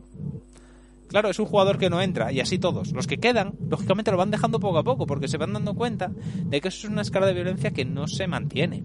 ¿En qué te queda la cosa? Pues te queda en que no tienes jugadores. Y poco a poco los jugadores van dejándolo. Porque dices, bueno, ¿por qué voy a seguir con Vanguard si me puedo ir a Yugo y a Magic para lo mismo? Entonces, realmente, por eso digo que realmente Premium está lleno de tóxicos por esa sencilla razón, porque es el tipo de gente que tú no, no debes tener en ningún tipo de hobby. Yo siempre que un jugador. El jugador que juega porque quiere la victoria. O que solo vive por y para ganar. Eh, efectivamente. En cualquier juego de cartas es malo. no, en cualquier juego de cartas en cualquier cosa. Y cualquier, cualquier, juego competitivo. de deporte, etcétera. Exacto, es que y, más, y más malo todavía cuando es alguien que tiene un altavoz en redes sociales. Efectivamente, ahí peor todavía. No vamos a hablar de lo de las redes sociales porque eso es un problema muy grande que acarreamos en masa, ¿eh? Y eso, no, yo tampoco decir nombre, pero creo que todo el mundo sabe sí, no, no, es que es, lo peor. Es que, a ver, realmente hay ahora mismo dos jugadores, por ejemplo, eh, uno de ellos, que creo que todos sabemos, eh, ahora mismo, bueno, ha, ha variado, dice, ya no, realmente no insulta tanto estándar porque reconoce que ha, entrado un montón de jugadores gracias a estándar. Él mismo lo dijo, dijo, a ver, no, hemos, en mi tienda veo, en mis locales veo que han entrado un montón de guajes porque, claro, a ver, es que estándar es mucho más asequible, mucho más fácil de llevar, no sé si me explico. Claro, eh, Pero ese ha ido derivando a cero por lo que sea, porque le gustan los gachas. Bueno, lo que sea, vale. Eh, pero es el tema. Pero hay dos concretamente, y uno me preocupa porque le conozco yo personalmente y dices tú, bueno, vale, creo que los dos sabemos de quién estamos hablando. Realmente están empezando a poner el grito en el cielo diciendo que va a haber reboot, que va a haber reboot y que iros a Premium, que es el mejor formato porque no hay reboots. Eh, no tienen ningún tipo de prueba ni ningún tipo de, mm, de base para decir esto. Pero el tema era el siguiente. Eh, Premium mm, no es el mejor formato porque realmente no están en ningún momento diciendo por qué es el mejor formato. Lo que hacen si os fijáis mucho en todos los vídeos que hacen, en todas las redes sociales, lo que hacen es decir por qué Vanguard es, malo. No dicen por qué Premium es bueno, dicen por qué esto es malo. Y realmente es una manera de, bueno, de esparcir un mensaje, no sé cómo se dice, eh, muy tóxica. Al final te tiras piedras a tu propio tejado. Básicamente, porque dices tú, es que, a ver, chaval, eh, tienes que tener en cuenta lo siguiente, Vanguard no entra a la gente por Premium. No puedes, o sea, yo, acuérdate, Varo, cuando, y bueno, me imagino que te, también te pasaría en G, Harry, cuando una gente, enganchabas a una persona y dices tú, coño, este está interesado y tal, y te dicen, ¿cuánto cuesta un mazo? Claro, ¿con qué cara les decías 200 euros de jezón? Bueno, recordemos cuando esa, esa época en la que tampoco había un comercio tan fluido como hay ahora mismo. Exacto. Es importante también eso, que se hablaba de que Vanguard era uno de los juegos más caros. De los más caros. y eso nos hemos harto de escucharlo. No, no, claro, claro. O sea, es... un juego baratísimo. Es muy barato. barato. Joder, barato para cualquiera. Es que por euros tienes el mazo meta del momento. No, no. Es que de hecho, no, eh, a ti no sé si te lo dije, Varo, pero bueno, te lo digo a ti, Harry, porque esto me pasó a mí personalmente. Eh, yo estaba hablando con, con, bueno, con la dependiente de nuestra tienda, ¿vale? Y porque me había comprado un sobre, me había salido, pues no me acuerdo, creo que era la VR de Ángeles, ¿vale? Que porque entonces estaba a 15 pavos. 12, 13 pavos, una cosa no me acuerdo. Bueno, estaba el precio estándar de VR, ¿vale? Vale, y yo estaba hablando con ella y dice, bueno, ¿qué tal te salió el sobre? yo, ah, pues muy bien, me salió una carta de 12 pavos que ya la he vendido, bueno, oye, me ha salido bastante, me ha cundido bastante el sobre. Y estaban los de Mike diciendo, joder, y eso que decían que Manwar es barato. Yo lo giro yo, es barato. Dice, has vendido una carta de 12 euros. Y yo, ya, porque es al, la rareza es al cambio vuestro, es la legendaria. Y se queda como que, o sea, la legendaria no, la mítica. Y dice, ¿cómo que la mítica? yo, sí. La, mítica vuestra, nuestra, son 12 euros. Y es la más cara de todo el mazo. Luego hay cosas. ¿Eso te pasó ahora en estándar o, pre? No, no, no, no, en estándar, estándar. Esto fue hace ah, como tres meses. Vale, vale. Fue hace como tres meses. Eh, y me decía, ¿cómo que tal? ¿La mítica? yo, sí, ¿la mítica vuestra? Dice, sí, pues la nuestra, la, la máscara son 12 pavos. Luego, a ver, hay cartas específicas que por ratio o lo que sea puede subir un poco más de precio. Una cosa muy buena que tienen también estándar es que se ha hecho un, como la propia comunidad se ha hecho un promedio de precios, ¿no? Sí, sí, básicamente. Hay un precio estándar y a partir de ahí tiras. Y de lo que te digo es que esta chaval me dijo, ¿pero en serio? Y yo, sí, sí. ¿Y un mazo cuánto cuesta? Y yo, los tienes desde 50 euros hasta, pues, 300. Pero a ver, el de 300 realmente es más por, por fama que por otra cosa, porque realmente todos los mazos matan. Y dice, hostia, pero yo había oído que era muy caro. Y dice, no, no, a ver, a ver, hay cartas que sí, que tienen una rareza, en plan de, pues hay una que te sale que, que sí, con brillito morado, que la madre que me parió, que sale una cada eh, 20.000 cajas, que dices tú, bueno, sí, esa cuesta 400 euros. Pero dices tú, pero realmente esa tiene una versión normal y corriente que te cuesta 10. Quieres jugar, te tiras a la normal y corriente y ya y no pagas los 300 euros. Claro, los de Magic de repente abrieron los ojos de par en par, se miraron entre ellos y dijeron, no salgáis de ese juego nunca. O sea, que, no se os vaya nunca en sus precios, porque, a ver, claro, tu Magic... Es que, por, por ejemplo, pongo un caso, te quieres montar ahora, por ejemplo, quieres jugar, expandir tu colección de chicas y, y, es un plan que va a estar barato, te coges por 60 euros y tienes todo. Sí. Es una puta locura, ¿sabes? No, y, cuando ¿eh? y lo de, bueno, cuando salga ahora, porque realmente nadie lo juega, Spy Brothers te sale por cuatro perras, ¿eh? Sí, sí, sí, también. Y pues Spy Brothers es un monstruo en este formato, ¿eh? Claro, eso es salvajada. pero, pero eso voy, o sea, no es no es una cosa muy loca, dices tú. Claro, pero es que eso no lo dicen. Eso, todos estos jugadores que son los que tienen más seguidores, los que tienen más. todas estas cosas, eso no lo dicen. Dicen, no, porque es una mierda, porque mirad, tenéis Luarz, y ha habido tres Blandis en un año, y no sé qué, y no sé qué más dices tú, ¿vale? Pero ¿por qué el tuyo es bueno? En ningún momento me estás diciendo por qué es bueno. Me estás diciendo por qué el mío es malo. Tenemos que dar grito al cielo de bendición de que el mercado europeo es tan barato, ¿eh? Porque Sí. Sí. el mercado Sí, ¿no? americano es otro mundo completamente diferente. No, Claro, no, los hostia, americanos americano, compa- comparas precios exagerados, ¿eh? No, no, es que eh, de hecho hay americanos que compran directamente en Europa, ¿eh? Que, pasan, que prefieren pagar aduanas que, que esto. Es que es normal, es que hay cosas que son ridículas. No, no, sí, pero vamos. Y Ya nada. ves que, que entré a mirar esto del TCG Player. El TCG Player es el americano, ¿no? Sí, es el americano, sí. Y te puedes a mirar y es como, "Pe- pero ¿qué, qué locura es esta? ¿Qué me estás Sí, sí. contando? Pero esto venía ya de mucho antes. En Mm. Yugi pasa igual. En Yugi te puedes encontrar una carta que equivale un euro y ahí costaba 15, ¿eh? Y Sí. tú. No, no, sí, pero sí, yo nunca entendí por qué realmente, porque es una diferencia abismal. O sea, dices tú, no es que una diferencia de un euro, es una diferencia de, de la de Dios. Pero yo te digo la respuesta. Mm. Pues son americanos. Ya, bueno, es verdad. Todo grande. También es verdad. También, sí, no, ya está. Esa es la respuesta. La acepto y sigo adelante. Pero realmente es eso. O sea, a ver, yo sinceramente, el problema, yo creo que es un problema de. A ver, era un problema que en el momento que esas personas les dieron ese altavoz, un gran poder conlleva una gra- gran responsabilidad. Eh, o sea, le dieron el poder, son unos irresponsables, pasa lo que pasa. Y el resultado y el que lle. mm, Y encima también el agravante de que pasó lo de Buddy Fight también, También. que... Hostia, a ver, es que lo de Buddy Fight, eh, a ver, si lo miras en perspectiva, Vanguard no le va a pasar porque Vanguard, eh, el hecho de que eh, hagan short prints no es porque, a ver, es que además esto lo dijeron ellos porque te sacaron un comunicado. Porque mira, o sea, mira el punto, es que tal, el malito player, la que lió, o sea, eh, malito player Anzco, eh, cuando salió lo de mm, lo de Majesty, Mm. Majesty, ¿no? Sí, Majesty, el mazo de Majesty. Sí, ¿Qué ocurrió? Eh, se dijo que no había llegado suficientes Majesty a todas las tiendas. Todos estos individuos empezaron a decir, vale, pues eso es porque Vanguard eh, se está muriendo por culpa de estándar, porque no vende tanto, entonces se imprimen menos y no sé qué y no sé qué más.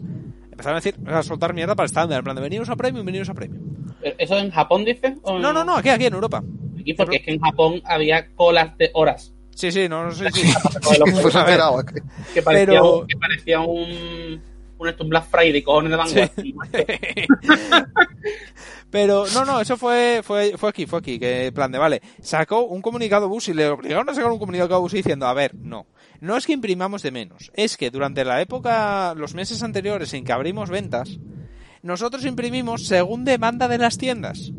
¿Qué ocurre? Si vosotros en la tienda no le decís, oye, queremos esto, y la tienda no lo reserva, lógicamente nosotros lo imprimimos, porque para comérnoslo no lo hacemos. Claro, dices tú, tiene toda la puta lógica del mundo. Que sea un producto barato, que es un producto de coleccionista. Exactamente. Dices tú, no estamos hablando de una expansión, estamos hablando de una puta, un puto mazo de 90, 80, 90, 100 euros. Claro, dices tú, a ver, dices tú, tiene toda la lógica del mundo. Eh, Lo imprimes bajo mazo, demanda. por cierto.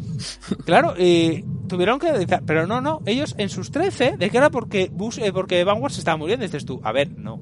Vanguard ahora mismo en Japón creo que es el segundo o el tercer más vendido. Cuarto juego. ¿El cuarto? Bajó. Bueno, anda. Bajó un poco. Pero, a ver, sigue siendo el cuarto más vendido, lo cual está bastante bien. El primero que era Yugi, ¿no?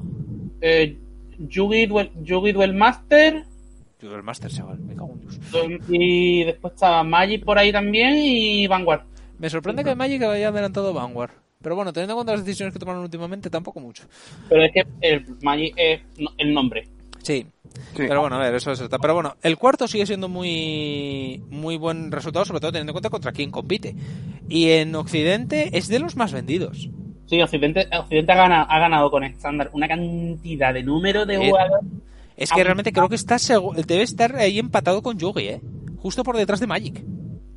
Sí, puede ser ahora mismo, ahora mismo en situación de juego, creo que puede ser. Bueno, Dragon Ball está muy Dragon Ball tiene mucha fuerza también, ¿eh? Dragon Ball está viniendo, pero se les está yendo también mucho porque Dragon Ball tiraba, era lo mismo que pasaba con Final Fantasy, tira mucho de la franquicia. Entonces, si la franquicia cae, eh, A ver, podemos hablar ahora mismo en potencia está en un tercero, un cuarto también.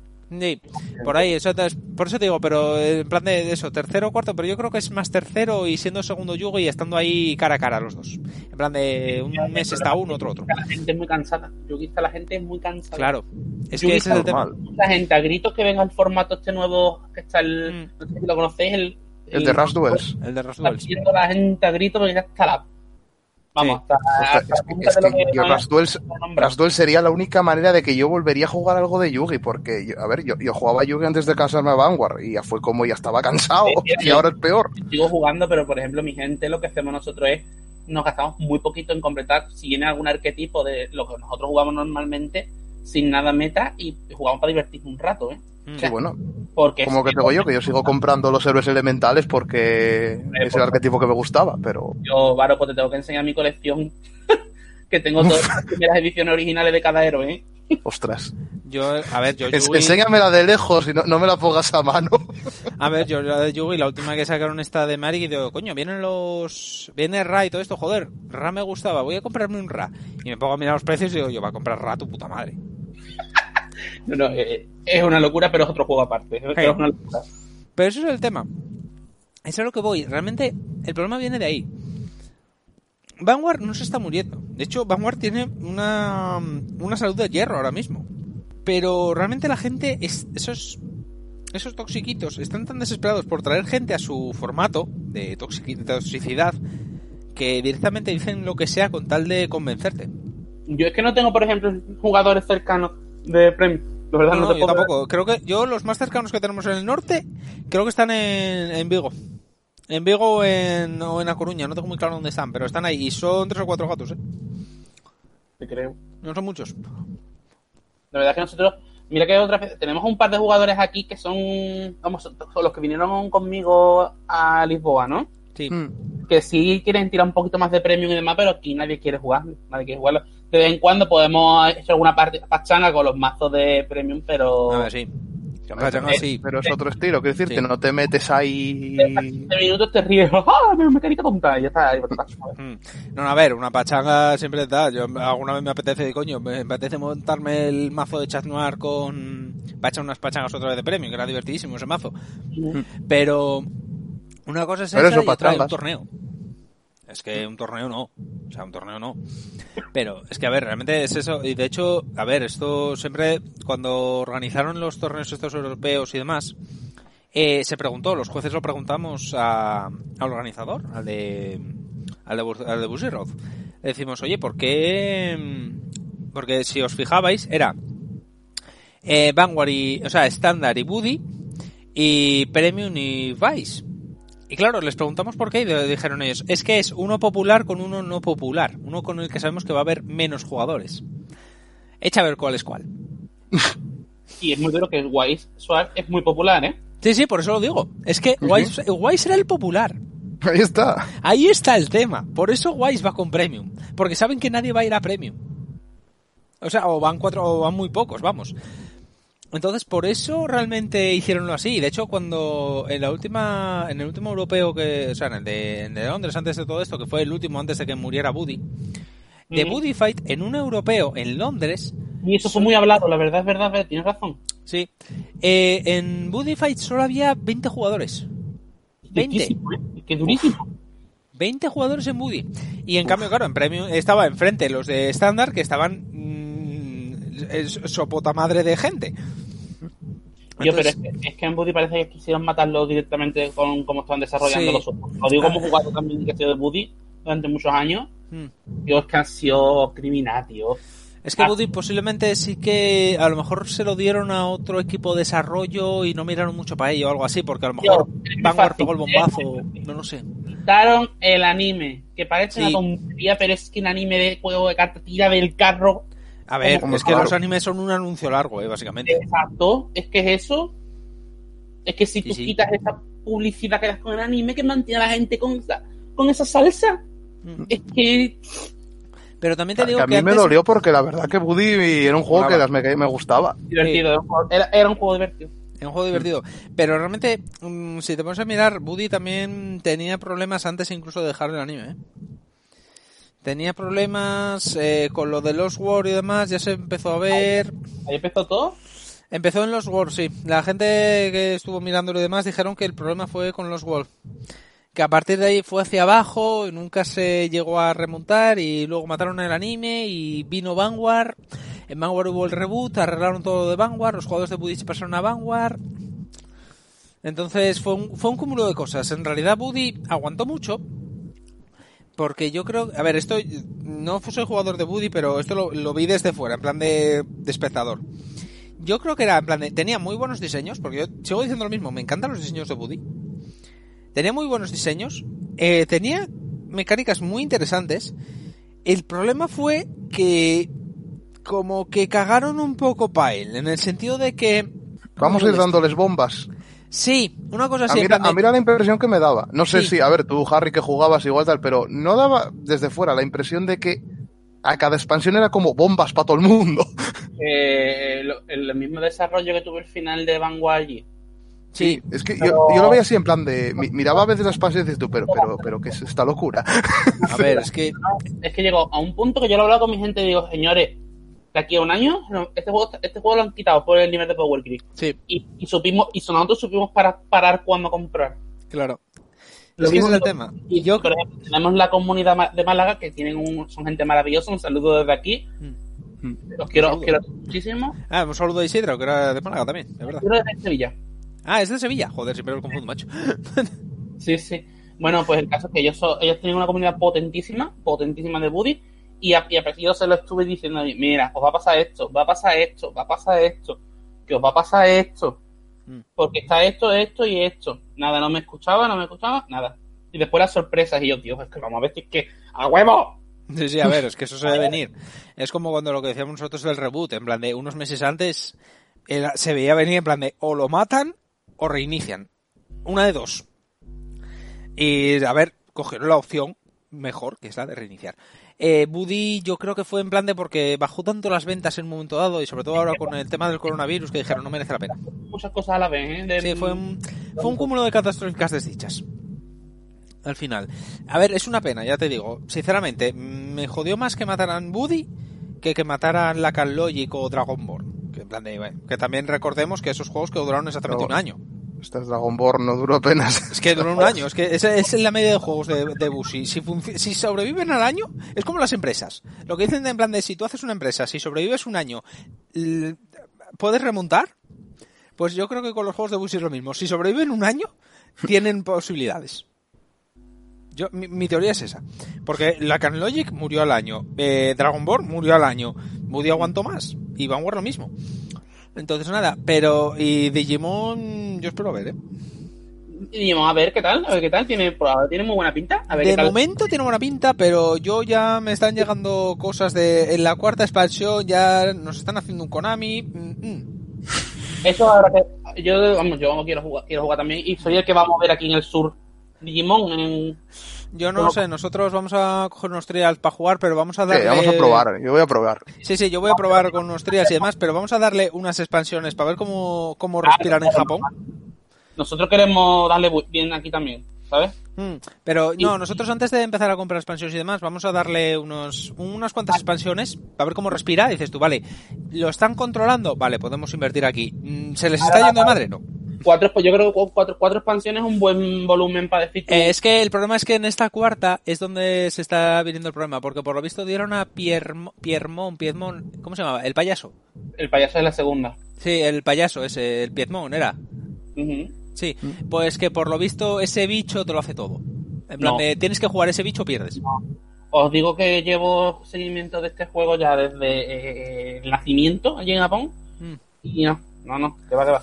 A ver, yo es lo que me lo que me ha llegado. No lo sé porque tengo que primero averiguar cómo se juega este juego porque todavía no me queda muy claro. Un Cryer que no que se le han metido doblar. Pues puede ser. Pero a ver, no digo que no, pero bueno. Por eso digo que me yo quiero ver Me extrañaría que en cuatro expansiones lo jorobaran, pero bueno, es que eh, no es la primera vez que pasa. No es la primera vez, por eso digo yo lo, esto con un, con un poco de sal, ¿sabes? En plan, esto yo no digo, o sea, por eso digo que no lo sé, y que no lo digo como a voz de de va a pasar esto. Yo no, voy a esperar a ver qué pasa. Es mejor que esperéis. Sí, yo voy a esperar, o sea, de momento me voy a pillar el trial porque también, a ver, voy a probar también el juego a ver si me, si me gusta. yo, soy más básico, yo, espera, aquí está Wargreymon, sí, pues dale, para adelante. si tenéis dudas, mejor esperar y cuando estéis seguros, jugar mm. o no jugar. Sí, sí, claro, a ver. No, a ver, si, no nos informas tú, que está más puesto. si queréis cualquier información, yo voy a estar muy pleno con mm. eso. No, a ver, eso, si nos informas, pero bueno, eso, primero probamos con el trial, luego ya vamos viendo. Y nada, realmente yo es todo lo que, lo que tenemos que hablar. vamos hoy. nada, está bien, la verdad. Y nada, si no queréis añadir nada más. No, por mi parte yo creo que tal. Está bien, ¿no? Bueno. Hay otros pues- que pueden hablar, pero yo creo que será mejor para otros episodios, ¿no? Sí, hombre, claro. aquí siempre tenemos para lo que hablar, o sea... Sí, aquí no... Siempre, eh, siempre le estamos dando un mes ahora porque siempre pasa algo que, que va a salir. Entonces, pues nada, Harry, muchas gracias por venir. Un placer tenerte aquí. Y a ver si vuelves, hombre. A ver si vuelves, ya te invitaremos en otra ocasión. Sí, sí, desde luego un placer. Muchísimas gracias por la invitación y espero que poder haber una, repetición y poder hablar con ustedes. Vale. Venga, pues vale. Por mi pues parte, sin problema. Sí, por lo mío lo mismo. Así que nada, mantendremos el contacto. Y nada, esto es todo, supervivientes del yermo. Eh, gracias por estar con nosotros un capítulo más. Eh, eh, lo mismo, manteneros a salvo, seguid las recomendaciones del gobierno, salvo si estáis en Madrid, que entonces seguid las recomendaciones del gobierno central. Y nada, manteneros a salvo, lavad mucho las manos y nos veremos el mes que viene. Adiós. Adiós. Adiós.